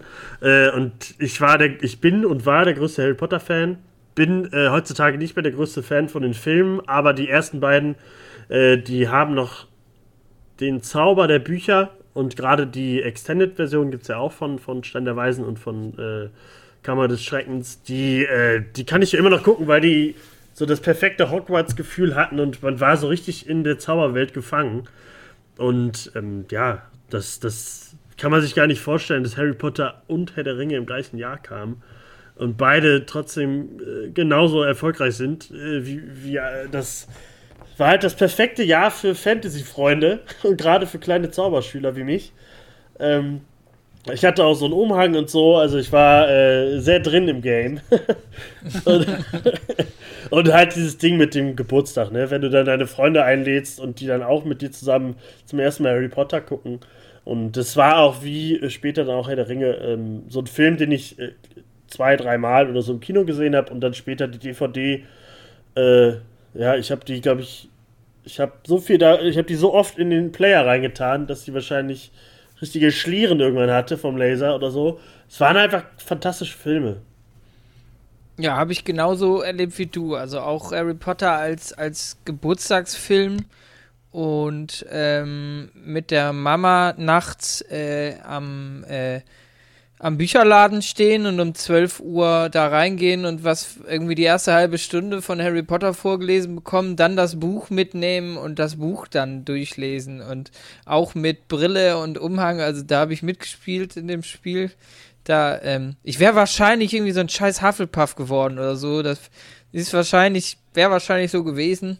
Aber ähm, äh, großartiger Film. Äh, Tobi hat absolut recht. Der transportiert halt genau das, was man als kleiner Junge und kleines Mädchen, als äh, ja, als, als heranwachsende Abenteuer-Fantasy-Film Liebhaber, wie auch immer, was, was man einfach sehen wollte, so, oder wie man sich Sachen vorgestellt hat, dass der sprechende Hut, wie der aussah. Es war alles irgendwie sehr stimmig mit dem Bild, was ich im Kopf hatte damals. Also, das kann ich, und was ich damals begeisternd fand, war immer noch die fliegenden Kerzen. Das war absolut gemütlich und ich finde Licht. Die große Halle, wow. Ja, ja, wow, Alter. Und es ist alles ist so gülden oder es ist so in so geilem Feuerlicht Schimmer und man kriegt Essen und alle quatschen durcheinander und dann kommt McGonagall äh, und, und sagt, alle müssen leise sein und alle stehen vor super, super geiler Kram. Und Tobi zeigt parallel gerade die, äh, die DVD-Box, wahrscheinlich äh, mit allen. Blu-ray, Blu-ray-Box mit allen. Die Blu-ray-Box mit allen Filmen. Ähm, ja, Harry Potter ist und bleibt halt auch irgendwie so ein, so ein Ding, wo einfach so eine ganze Generation auch geprägt ist. Und ähm, ich durfte das geilerweise in einem Alter mitmachen, wo ich in einem Alter war wie der Schauspieler, so ungefähr. Und konnte das alles nachempfinden und wollte das auch. Und wer wollte nicht irgendwie, der Harry Potter mochte damals irgendwie bei Hock in Hogwarts am Start sein und hat die Dursleys gehasst, weil sie Harry irgendwie unter die Treppe eingesperrt haben. Das war schon. War also schon Daniel geil. Radcliffe ist so alt wie ich, muss ich, wollte ich nur sagen. Okay, dann war ich älter. Okay, alles klar. Ich wollte nicht so sein. Ja, das, äh, ich weiß gar nicht. Äh, also, wir müssen einfach kurz sagen: Jackie Rowland, äh, ähm, äh, fantastische Geschichten geschrieben, ist aber eigentlich eine ganz schlimme Frau, äh, hasst alle Transsexuellen und äh, sollte man eigentlich nicht unterstützen. Ja, dass aber die Frau scheiße ist. wusste man ja früher leider nicht das, was mit der so abgeht. Aber wie war es denn Brösel? Egal, ob Jackie Ronan gut ist oder nicht. Harry Potter, was, was ein kleiner Zauberer oder äh, eher nicht? ich habe, ähm, ich muss sagen, das Buch, als der, der Hype so aufkam mit dem ersten Roman, hat meine Mutter tatsächlich das Buch gekauft. Und das ist gar nicht auf meinen Mist gewachsen, sondern der hat das gekauft, weil sie, glaube ich, auch selber daran interessiert war. Ich habe das erste Buch dann damals auch gelesen, fand das auch relativ äh, spannend, aber der Film, ich, ich kann noch nicht mal sagen, warum das so war. Ob ich mit 14 einfach andere Interessen hatte. Ich glaube, da war ich eher so Star Trek und Sci-Fi mäßig unterwegs und ich war halt damals nicht im Kino und mich, mich hat es irgendwie nicht äh, berührt und irgendwie war ich an so einer Schwelle, wo ich mit, mit 14, glaube ich, irgendwie nicht mehr so was Kindliches gucken wollte. Ähm, deswegen war das auch für mich jahrelang, während dann die Filme auch rauskamen, ähm, hatte ich da mal Abstand zu. Ich habe äh, die bis heute nicht komplett geguckt. Das habe ich öfter auch schon im Podcast, glaube ich, gesagt. Ähm, ich habe eins und zwei gesehen, dann glaube ich vier und sechs. Und da hat es sich dann. Ähm, ich weiß, das ist eine Lücke, die ich unbedingt schließen muss, weil das für viele Leute, glaube ich, sehr äh, bedeutsam ist, ähm, weil es einfach so das, das Franchise der, der Nullerjahre war finde ich. Neben, gut, Herr der Ringe ist ja nie dann so franchise-mäßig groß geworden, aber Harry Potter hat Boah. ja. Ja, ich meine, so Harry Potter hat ja noch Spin-off-Filme und, und irgendwie den, äh, diese ganze Verwertung mit, mit Spielzeug, Lego, was da alles drumherum Der, der Ringe ja auch. Auf dem, auf dem Level, was man ja eigentlich nur so von Star Wars und, und Marvel, sage ich jetzt mal, und DC irgendwie kennt. Ähm, ja, lange Rede, kurzer Sinn. Ich war, glaube ich, ein, zwei Jahre zu alt dafür und irgendwie mit anderen Sachen beschäftigt. Deswegen hat sich das damals nicht so äh, erschlossen. Und ja, heutzutage renne ich der ganzen Geschichte irgendwie hinterher. Und äh, ja, musste ja anscheinend die Blu-ray-Box mal klauen. Kannst du gerne machen. so also das hat das, das ist krasse. Nächstes Jahr kommt ja auch dann äh, äh, Hogwarts Legacy für die für die Konsolen raus. Wow, das, ja, das stimmt. Das war halt so das so das so das so der Traum äh, immer. Ich habe früher zwar alle Harry Potter Spiele gespielt, gerade von, von den ersten beiden Filmen, die waren halt äh, genauso toll, weil man da jedes Geheimnis in Hogwarts äh, irgendwie erforschen konnte, aber jetzt so in dem neuen Spiel als eigener, als richtiger Schüler seine eigene Geschichte in Hogwarts erlebt, dass wenn man das dem elfjährigen Tobi damals gezeigt hätte, der wäre explodiert wahrscheinlich auf der Stelle, wäre der Kopf geplatzt. Ähm, wäre schade, aber äh, das ist halt. Ich weiß halt nicht, dass immer wenn ich, ich höre heute noch die Hörbücher, also äh, letzte Nacht noch äh, gehört, äh, das ist so, ich, Herr der Ringe gucke ich äh, jedes Jahr, Harry Potter höre ich alle paar Monate immer die Hörbücher und das ist halt immer Kindheit und wird es, glaube ich, immer sein. Ähm, mit fantastischen Tierwesen äh, vers versuchen sie es gerade, das Ganze ein bisschen zu verkacken, äh, gerade mit dem zweiten Teil, aber ähm, aber da muss man halt sagen, die anderen Filme, wenn man die Bücher daneben stellt, sind die ganzen Filme nicht gut eigentlich. Äh, die sind auch sehr gehetzt irgendwann, aber die ersten beiden haben halt noch diesen.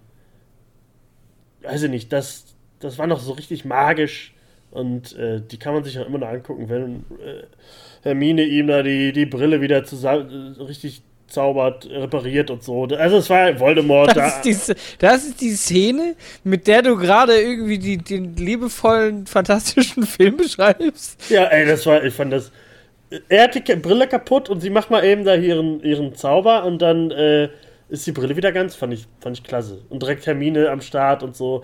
Ron war da noch äh, eigentlich cool drauf, wurde nicht so krasse Witzfigur wie später in den Filmen. Ähm, aber ja, Harry Potter ist Harry Potter.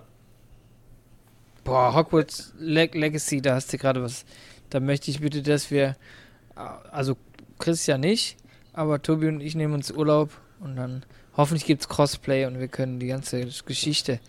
Alter, Slytherin. Ist ja kein Multiplayer-Spiel. Boah, ja, ja, aber es kommt, es kommt doch, äh, also es ist am Munkeln, dass irgendwann mal äh, ein äh, Multiplayer, also was heißt Multiplayer, sondern dass das Open World Multiplayer-mäßig an den Start kommen soll. Weiß ich nicht. Oder vielleicht weißt du auch schon wieder mehr und die haben das verworfen, aber ähm, das wäre natürlich noch die, die Krone auf der Krone. Ich, ich wäre gern so ein Hagrid-Charakter einfach. Das ja, wärst das du auch. Das, genau ja, das wärst du Ich stehe irgendwo und sage immer, ja. Einmal mit dir ja, die Was ist denn jetzt schon wieder los, Harry? Oh, ich habe hier schon wieder Ron, ein neues Vieh. Ich habe ein neues Ron, Ei gefunden. Ron, geh mal bitte. Zur Seite. Nein, keine Ahnung. Ich muss die tatsächlich wirklich mal äh, in, in Gänze nachschauen. Das ist so der, das Studio Ghibli-Fluch, der auf mir liegt. Ähm, aber andersrum, äh, ich habe sie mir noch nicht erschlossen. Ich bin noch frisch. Das äh, kann auch ein Vorteil sein. Sagen wir mal so. Ja.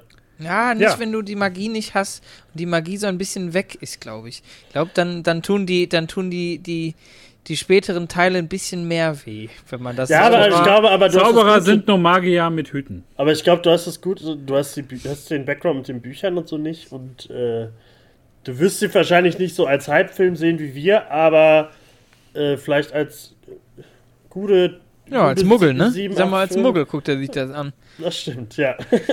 Aber, Sebi, was äh, kommt denn bei dir? Ja, ich, hab, so? ich muss sagen, ich habe jetzt, äh, das wäre ja die, die, die Nummer 5 und ähm, da war es einfach sau schwer, überhaupt irgendwas zu finden, ähm, was ihr nicht auch nehmt. Und äh, ich habe mich dann auch nicht äh, für eine Nummer 5 entschieden, sondern wollte so ein bisschen ähm, mit euch gehen. Ähm, hab aber sowas gerade noch gesehen wie 13 Geister. Ähm, Boah, fand ich damals Film. die Szene krass, wo einfach aus diesem, aus diesem Brunnen Blut kam anstatt Wasser. Wow! Und äh, so ein paar Gefühle kommen da hoch, wenn man dann zumindest, also zumindest. Guck dir den nicht nochmal heute an. Das ist ganz schlimm. Nee, nee, kann man auch gar nicht, glaube ich nicht. Also, dass, dass da irgendwie nochmal was geht. Aber äh, ich denke mal. Äh, bevor wir über den Hauptfilm, sag ich mal, reden, sollen wir dann vielleicht dann erstmal. Äh, ja, ja, Brüssel, schieß mal, schieß mal nochmal so, dein. Ja, es ist äh, meine Nummer eins, wenn ich jetzt da von den fünf ähm, einen herauspicken sollte. Es ist ein Film, der auch einen sehr krassen Soundtrack hat, ähm, der mir damals auch sehr gefallen hat, den ich heute auch immer noch gerne höre. Und ein Film, bei dem ich ungelogen jedes Mal anfange zu flennen, wie ein kleines Kind in einer Szene. Ähm, ich bin Sam mit äh, Jean Penn, Michelle Pfeiffer und äh, der noch sehr äh, jungen, wie heißt sie noch? Dakota. Kurz nachgucken. Genau, Dakota Fanning, noch mit fünf, sechs Jahren, glaube ich, sieben. Ähm, kurz erzählt, wer es nicht kennt, ähm, Sam Dawson, der ist äh, ja geistig behindert. Äh, seine Tochter, die er alleine aufzieht, ähm, die übertrumpft ihn so langsam mit ihren intellektuellen Fähigkeiten. Und äh, ja, er verliert sie zwischendurch und äh, versucht sie mit Hilfe seiner Freunde, die halt auch alle irgendwie eine geistige Beeinträchtigung haben, ähm, zurückzugewinnen. Und äh, dabei schafft es der Film halt auch nicht so irgendwie entlarvend zu sein oder so die, die geistig Behinderten halt als, als irgendwie blöde und zurückgeblieben zu zeigen, sondern der Film macht es super charmant. Ähm, gibt den Charakteren irgendwie total den Raum, den sie brauchen. Die spielen sich da auch die Hacken ab. Jean Penn ist ganz toll. Ähm, und das ist wirklich auch ein Film fürs Herz. Der Soundtrack äh, besteht aus Beatles-Covern, weil äh, Sam und seine Tochter große Beatles-Fans sind und der irgendwie auch so eine Art, nicht Inselbegabung hat, aber er auf jeden Fall sehr viel über die Beatles weiß und äh, das so der rote Faden ist in dem Film. Und da gibt es ganz tolle Coverversionen ähm, von, von Beatles-Songs. Äh, kann man sich auch mal geben. Ist, glaube ich, nicht komplett auf Spotify, aber kann man sich, glaube ich, für einen kleinen Taler auch mal holen. Ist eine, eine tolle, toller Soundtrack. Und äh, ja, der Film, äh, Michelle Pfeiffer spielt dann so eine Anwältin, äh, sehr kalt, sehr distanziert, so das komplette Gegenteil von Sam, der sehr warmherzig ist und sehr empathisch. Und die beiden finden dann äh, natürlich zueinander. Und dann gibt es so eine Schlüsselszene, wo die beiden irgendwie so sich durch also zueinander durchbrechen und da kriege ich jedes Mal Pipi in den Augen. Das ist wirklich äh, eine so hervorragend gespielte, toll geschriebene Szene, ähm, die einfach zeigt, glaube ich, den, ja, was für einen Umgang man mit, mit, mit behinderten Menschen einfach pflegen sollte, nämlich den völlig normalen auf Augenhöhe und nicht so diesen, ja, okay, der ist ja eh irgendwie behindert, äh, keine Ahnung, kann ich jetzt mal über den reden, während der neben mir steht in der dritten Person. Ähm, ist hier und da sehr weich gekocht, der Film, aber halt trotzdem Plädoyer für den normalen Umgang mit, mit behinderten Leuten und Menschen und Personen. Und äh, ja, finde ich immer noch, gucke ich super gern, macht immer Spaß, weil der auch super lustig ist teilweise wenn die dann einen Anrufbeantworter besprechen müssen und einfach die vier Freunde nebeneinander sitzen und die einfach überhaupt nicht klarkommen, den zu besprechen und aber an ihren eigenen Ambitionen irgendwie scheitern, weil die halt zu viel geilen Scheiß darauf reden wollen. Und irgendwann nur noch draufschreien, hey, ich bin Sam! so, es ist einfach super lustig. Halt, wie gesagt, ohne das irgendwie zu entlarven und zu sagen, naja, das sind die Behinderten, da können wir jetzt drüber lachen. Und äh, nee, sondern die, die nehmen einen so mit, das ist so warmherzig alles. Man liebt diese Figuren nach dem Film. Man hätte am liebsten eine ganze Serie mit denen, wo man einfach deren Alltag sieht. Und äh, ja, finde ich, ist äh, wie schon Vanilla Sky Amelie äh, ganz tipptopp weit oben. Äh, wer den noch nicht gesehen hat nach 20 Jahren, äh, unbedingt nachholen. Ist, glaube ich, auch nur zum Laien zwischenzeitlich, habe ich vor Ewigkeit mal geguckt. Ähm, aber für einen kleinen Taler kriegt man noch den für 2, 3 Euro irgendwo geliehen online oder äh, über Rebuy, Medimobs, Ebay, Amazon. Einfach mal reinknallen. Schöner also, Film. Finde ich, habe ich nicht geguckt, nicht auf dem Schirm gehabt, habe ich total Bock drauf gekriegt, wie du es jetzt erzählt hast. Werde ich mir auf jeden Fall am Wochenende mal reintun. Habe ich Bock drauf. Also Jean Penn, ich habe den danach immer als in der Rolle gesehen, wenn er halt so in anderen Filmen so krasse Leute gespielt hat, irgendwelche Gangster, irgendwelche. Der hat sich ja selber gespielt bei Two and a Half Man und ich habe den immer in dieser Rolle verortet, als dieser warmherzige äh, Sam. Und äh, ja, das ist meine Nummer eins, die ich mal hier raus posaune. so. Ja, Jetzt das äh, große Finale, oder? Haben wir noch irgendwas? Das ist, glaub ich, ich, ich glaube, ja, wie, aber Tobi, willst du denn, wie, wie stehst du denn zu Sam? Entschuldigung. Ja, Dankeschön. äh, ähm, ähm, Habe ich einmal gesehen, äh, dann nie wieder, aber in dem Jahr ist ja noch ein anderer Film, der so ähnlich heißt, äh, nämlich das Sams, der Sams. wow. Ich bin Sams. Äh, aber wir können mal ganz kurz, bevor wir ins Finale gehen, da, äh, es gab noch Filme, Shoot is Manitou, Schwer verliebt und sowas, ist, ist voll gestopft, aber ich glaube, ich bin, Sam ist da, glaube ich, so ein Film, den man wirklich nochmal gucken sollte. Shoot is Manitou äh, sollte man, äh, glaube ich, nicht nochmal gucken, ist, äh, wahrscheinlich, ist immer noch der erfolgreichste deutsche Film oder so, aber äh, braucht man wirklich nicht. Aber ich bin Sam, habe ich damals gesehen, ich glaube, Sean Penn war ja auch nominiert für einen Oscar. und ich habe da noch so einen Hit reingepostet, gerade in die Gruppe. Ähm, aber ähm, Judith Manitou war auch cool damals, fand ich auch wichtig irgendwie. Damals aber ja, aber so ein, ich habe einfach so einen krassen Bezug äh, immer schon zu, das klingt jetzt auch irgendwie gruselig, zu Rick Cavanian gehabt. Ich finde den Typen an sich fantastisch und der hat die Bully-Parade irgendwie zur Bully-Parade gemacht. Also ich will Christian Tramitz und äh, Bully Herbig da überhaupt nichts absprechen, aber Rick Cavanian ist einfach der, der Man, so. Ja, Bully Parade ist großartig, aber äh, Bully Parade ist halt heutzutage cool. so. Ja, aber damals war es schon cool. Ich habe mich drauf gefreut, äh, auch irgendwie seichte Unterhaltung. Aber das Recht, da gibt es noch ganz, ganz Ging viel. dann mit Traumschiff Surprise aber ein Bergab. Sehr ja, bergab. ja. Da gibt es aber trotzdem ganz, ganz viel, was noch gut ist. Zum Beispiel, Tobi, das, was ich gerade bei uns in die Gruppe gepostet habe, das darf man eigentlich nicht vergessen ähm, dass es so großartige Filme gab und ähm, aber ich habe immer schon mal Bock gehabt, eigentlich mit euch ähm, auf eine Reise zu gehen und äh, dann irgendwie ähm, am Ende irgendetwas loszuwerden. Und äh, das, äh, das beinhaltet ja quasi auch unsere Top Nummer 1, so die man einfach nicht vergessen darf. Die ähm, fernab von, von Lasergewehren und von Raumschiffen ist, sondern äh, das andere, also die, die andere Genre-Richtung bedient und einfach das, ähm, aus einem rausholt, quasi, was man möchte, wenn man das schwarze Auge spielt oder keine Ahnung was. Ähm, und zwar, Tobi, wie heißt denn der fantastische Film, wo ich mich jetzt in diese scheiß Anmod hier verstrickt habe? äh, wir wollen über äh, den ersten Film der grandiosen Trilogie von Lord of the Rings reden, Fellowship of the Ring oder Die Gefährten auf Deutsch. Und äh, das hat, glaube ich, den Start äh, einer der größten und, und besten Trilogien, äh, die es so in den letzten 30 Jahren gab, äh, gestartet. Und ist, bei Harry Potter kann man sagen, durch Nostalgie mag man die Filme. Ähm, äh, da kann man über die Qualität streiten, aber bei Herr der Ringe ist es äh, ganz im Gegenteil. Das sind einfach fantastische Filme, die man immer gucken kann da äh, stimmt einfach alles. Die gucke ich mir jedes Jahr ein, zweimal an. Ähm, ich glaube aber, ich habe bestimmt auch vor zehn Jahren oder so zuletzt äh, die Kinofassung gesehen, oder vor 15 Jahren. Äh, ich gucke eigentlich nur noch die Extended Versions an und das war auch so ein Highlight, als ich irgendwann die, die, die DVD-Box mir geholt oder gewünscht habe, glaube ich, zum Geburtstag damals, ähm, die sogar mein Opa dann immer haben wollte, weil er sich dann noch die acht Stunden ähm, Making-ofs angeguckt hat, die auch einfach grandios waren, weil das einfach so ein, so ein Monster an Film war.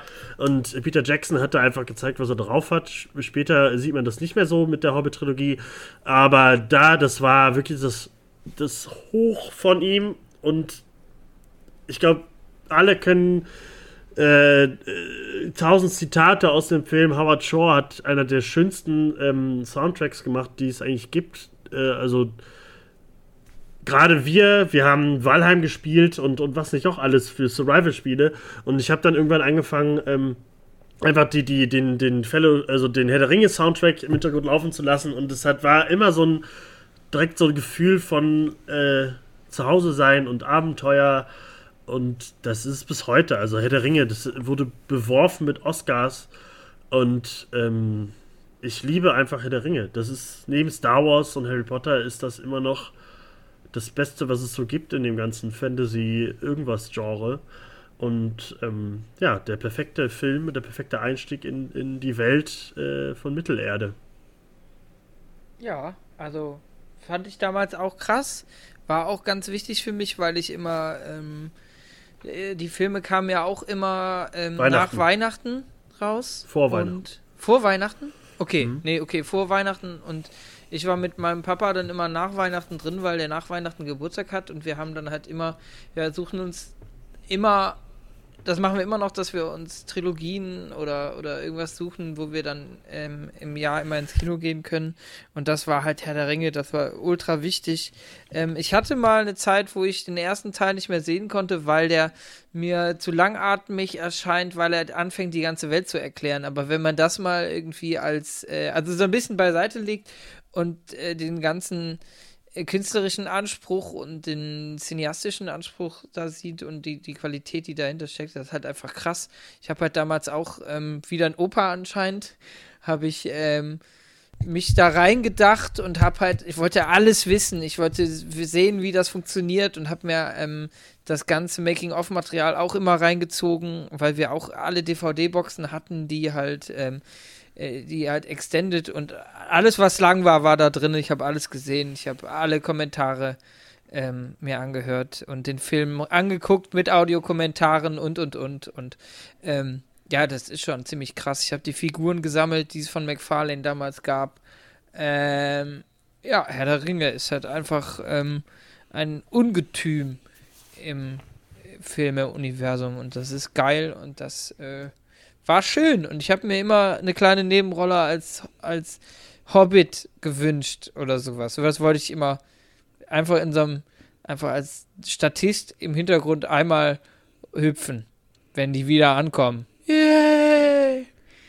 Ja, hat nicht geklappt, trotzdem geiler Film.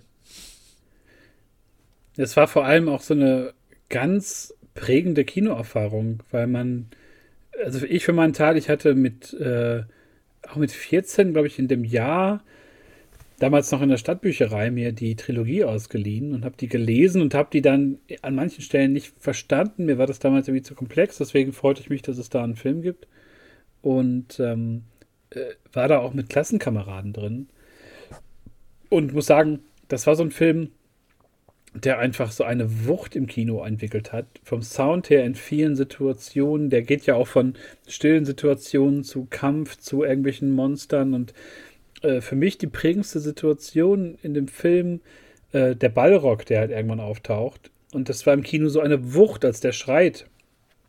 Das habe ich bis heute nicht vergessen. Das ist so eine ganz, wie gesagt, prägende Szene für mich. Und das war so richtig, man geht ins Kino und man wird wirklich entführt. Und ähm, das haben danach nicht viele Filme mehr geschafft, so auf so einem Level Geschichten zu erzählen. Ich meine, Neuseeland ist halt auch der, der Star diese, dieser Filmtrilogie.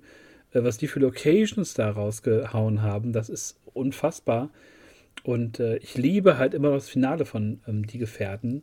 Der, der Kampf dann, oder der Tod von, von Boromir am Ende, der äh, Kampf von Aragorn gegen die Urukai und da sind so viele Sachen drin und auch neben der ganzen Mimifizierung der, der Filme ähm, ist das, wie gerade schon, ich glaube, Tobi sagte, ne, oder was die, es ist ein Ungetüm. Diese Trilogie, dieses Unterfangen, diese Filme zu machen, ist halt, das war ein, ein Wahnsinn eigentlich, sowas machen zu wollen. Und ich habe mir auch diese Box geholt vor ein paar Jahren, wo die irgendwie 37 DVDs drin sind, gefühlt. Oder sogar, weiß ich gar nicht.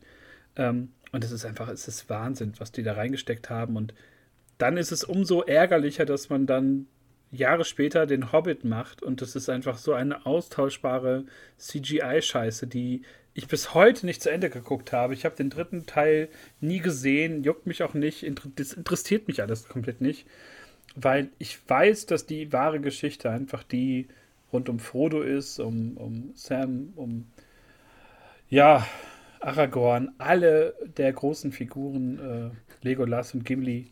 Und warum wird hier jetzt hier gelacht? Was habe ich dir ja falsch gesagt? das Nein, also dieses Aufzählen hier, Frodo, ähm, Sam. Ja, Sam, Sam, ich bin äh, Sam. hier, Aragorn. ja, ich habe das Problem, ich habe ähm, eine Zeit lang die Filme auch immer an Weihnachten geguckt. Jeden Tag einen Teil. Ja. Äh, die letzten Jahre ist mir das mal schwer gefallen, weil dann zu viele Verpflichtungen äh, auf mich gewartet haben und dann nicht die Zeit so war und äh, ich irgendwie auch nie so Lust hatte. Ähm, Gerade weil ich auch mal den Extended Cut gucken möchte, der halt dann wirklich pro Film, glaube ich, vier Stunden dauert oder so. Und äh, ja, dreimal Justice League guckst du nicht mal eben. und äh, aber da ist der Unterschied. Also Herr der Ringe kann ich mir vier Stunden mit Genuss angucken. Und Absolut. Das also das ist nicht. auch die ganzen Szenen, die mit reingebaut sind. Also ich kann mich noch erinnern, äh, wie sehr mich das geflasht hat, die Szene, wo Aragorn erklärt, dass er schon irgendwie 200 Jahre alt ist. Ähm, das waren ja Sachen, die man nie so wusste. Oder so, ja. Weil er einer von diesen, diesen ersten. Durodain. Genau, äh, Menschen da, glaube ich, ist, wie die heißen. Durodain. Nee, erste Menschen war doch bei Game of Thrones, ne? Aber auf jeden. Fall einer so der, der Besonderen. Und ähm, ja, wie gesagt, das war Ich sag doch ja, ganz was er ist. Aber er ist so 83, 83, Jahre alt oder so. Das ist ein Duredein. Ach ja. Ja, stimmt, genau. Nein, und äh, die Wucht einfach des Films hat mich umgeblasen. Das war im zweiten und im, im dritten Jahr dann auch auf jeden Fall Pflicht damals, auch mit mit Freunden oder, oder Klassenkameraden, so die auch alle so ein bisschen Fantasy-affin waren und Mental im EMP bestellt haben, dann ist man da. die hatten eh Bock auf Fantasy und haben auch irgendwie Diabolo gespielt und die waren halt richtig tief drin in der ganzen Geschichte. Und für mich, ich fand einfach dieses, dieses Konzept, mal live dabei zu sein bei so einer Fortsetzungsgeschichte und irgendwie, ja, jetzt wieder ein Jahr warten und dann nächstes Jahr geht's weiter, ähm, fand ich damals schon bei, bei Matrix spannend, aber noch viel, viel, viel, viel besser bei, bei Herr der Ringe mit, mit Abstand. Und, ja, sowas ja, gibt es halt nicht mehr so richtig, ne? Also so eine Trilogie, so eine Weihnachtstrilogie. Man hat sich erhofft durch den Hobbit, äh, ich bin trotzdem immer an Weihnachten rein, aber ist halt nie so rausgekommen wie bei Herr der Ringe. Ich fand das halt noch, ich fand das so krass. Man hat den ersten Teil ja geguckt und dachte ja, Gandalf ist wirklich tot äh, mit dem Ballrock und so. Ich äh, heu, flenne heu, heute noch, obwohl ich weiß, dass er im nächsten Teil sofort wieder auftaucht. Ja, ja. Und äh, auch mit Boromir, das ist halt die Szene, wo ich halt, äh, kaputt gehe vor dem, vor dem Fernseher. Und, ähm, und gerade dieses Ding, das war halt, du hast ein Jahr gewartet, hast dann die Extended von dem ersten Teil geguckt und dann äh, äh, kam der nächste schon im Kino und so ging es halt die nächsten Jahre noch. Und das war jetzt so ein richtiges Happening. Das war mit, dem, mit der Prequel-Trilogie so. Äh, später ja mit Matrix dann auch so ein bisschen. Ähm, aber danach gab es das ja nicht richtig. Also, es gab zwar noch ein paar Jahre noch Harry Potter, hat man sich auch noch so gefreut, aber halt dieses Herr der Ringe-Ding, wie du meinst, im Kino zu sitzen und den Ballrock zu sehen oder auf der Wetterspitze äh, die, die, die Nazgul zu sehen oder so, das hat einen so umgehauen. Ich war halt elf Jahre alt, als ich, als ich den gesehen habe im Kino und das flasht einen total. Man hat Star Wars geguckt vorher und so, aber trotzdem war Herr der Ringe nochmal so, eine, äh, so, eine, so ein Stück äh, krasser, weil es halt alles echt war, was da, was man gesehen hat, war auch, wurde gebaut. Das waren alles Statisten, die halt gelebt haben und keine CGI-Stormtrooper oder Klon, äh, Klonkrieger waren. Ähm, deswegen, Herr der Ringe muss man halt, wenn man wer den nicht gesehen hat, der muss den einfach gucken nochmal. Es gibt bei YouTube so geile Reaction-Videos von, von so äh, Muttis oder so, die sich den zum ersten Mal angucken. Und äh, an den gleichen Stellen, wie man früher und heute noch äh, einfach nur da so sitzt mit offenen Augen, weil der halt, die altern halt nicht, diese Filme irgendwie. Das ist halt das Krasse daran. Durch diese ganzen Practical Effects und so, das hat halt alles noch Wumms, den es äh, seitdem noch inne hat. Und wir haben bald durch Amazon äh, die, die, die, neue Serie, die, die teuerste Serie wird, die es äh, halt irgendwie bis dahin gab. Und ich hoffe ja wirklich, dass es äh, großartig wird. Den Salmarillion, habt ihr den irgendwann mal gelesen? Also die so erstes äh, äh erstes Jahr, ne, wie nennt man das denn nochmal?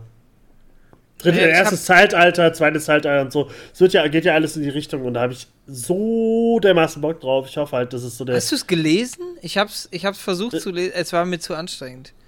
Ja, es sind ja mehrere Geschichten drin, also die konnte man ganz, ganz gut lesen, also wenn halt, man sich darauf eingelassen hat. Es ist halt krass, dass äh, J.R.R. Tolkien einfach so ein, als, als selber, als, glaube ich, erzkatholischer Typ, ähm, da halt auch so eine, so eine Welt geschaffen hat, die ja auch einen ganz eigenen Glauben, ganz eigene Götter irgendwie hat, die ja, glaube ich, irgendwie auf Musik basieren, glaube ich. So jeder spielt ja so ein Instrument in diesem, äh, bei den Göttern. Irgendwie gibt es da so ein ganz äh, kreatives ähm, Worldbuilding, was ja, glaube ich, auch im, im Silmarillion und so. Also er hat ja eine Welt darum herum gebastelt in den, in den Zeitaltern, die ja total ähm, mitreißend ist. Ich glaube, die man nur vergleichen kann, so mit, für, für mich als, als Laien-Fan irgendwie mit, mit der ganzen äh, Game of Thrones äh, so ein bisschen, die halt weit umspannt und die halt so breit legt und wo alles sehr alt ist und sehr gebraucht und so und ähm, ja, wie gesagt, die, die Wucht dieser Filme haut mich heute noch um. Die sind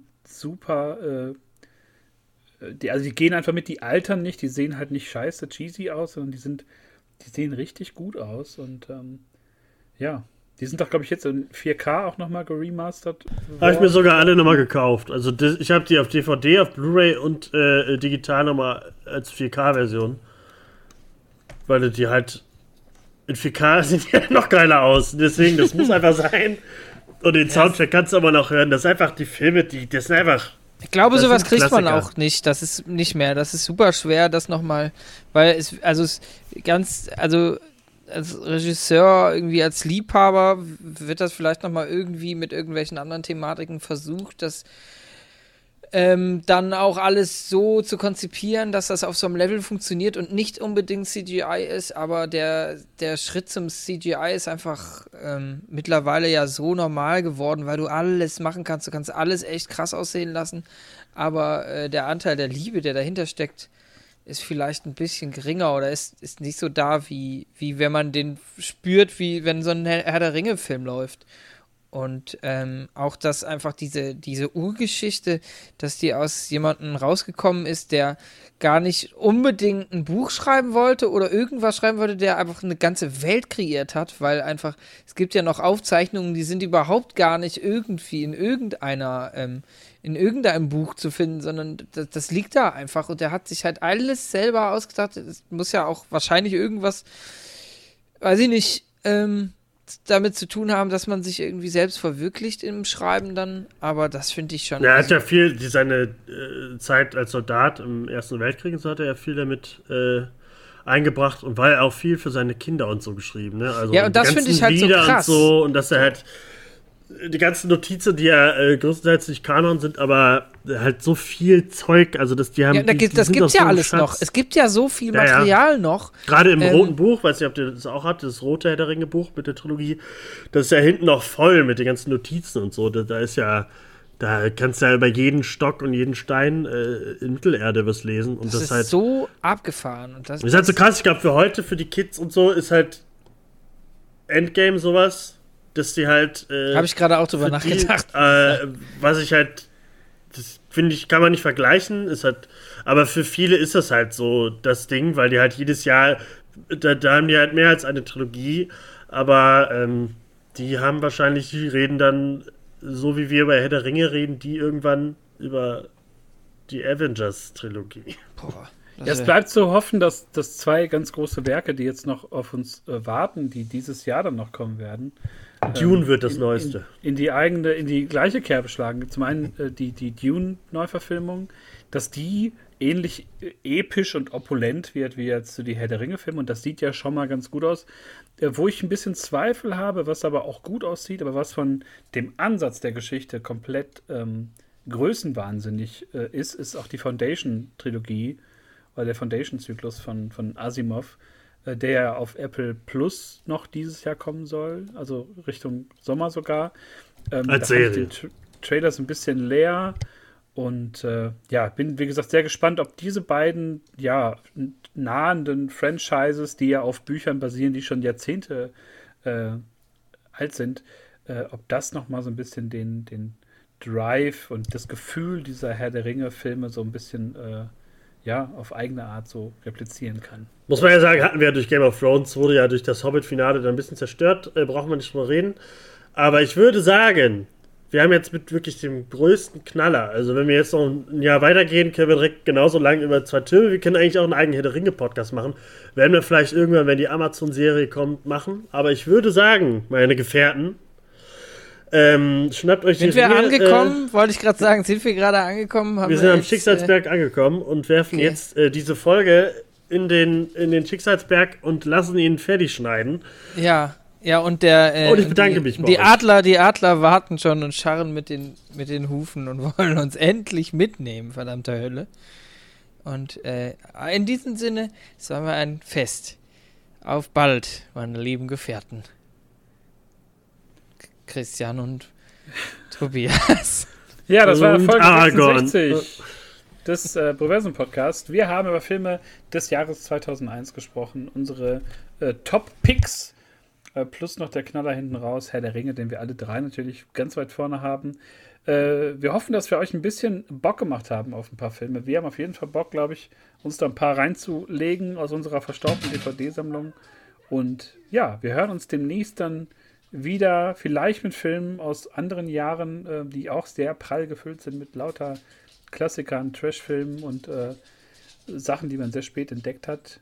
Ähm, ja, vielen Dank, sage ich an dieser Stelle an Basti, an Tobi und vielen Dank fürs Zuhören. Wir hören uns schon sehr bald. Bleibt gesund und bis bald, Leute. Tschüss. Tschüss. Tschüss.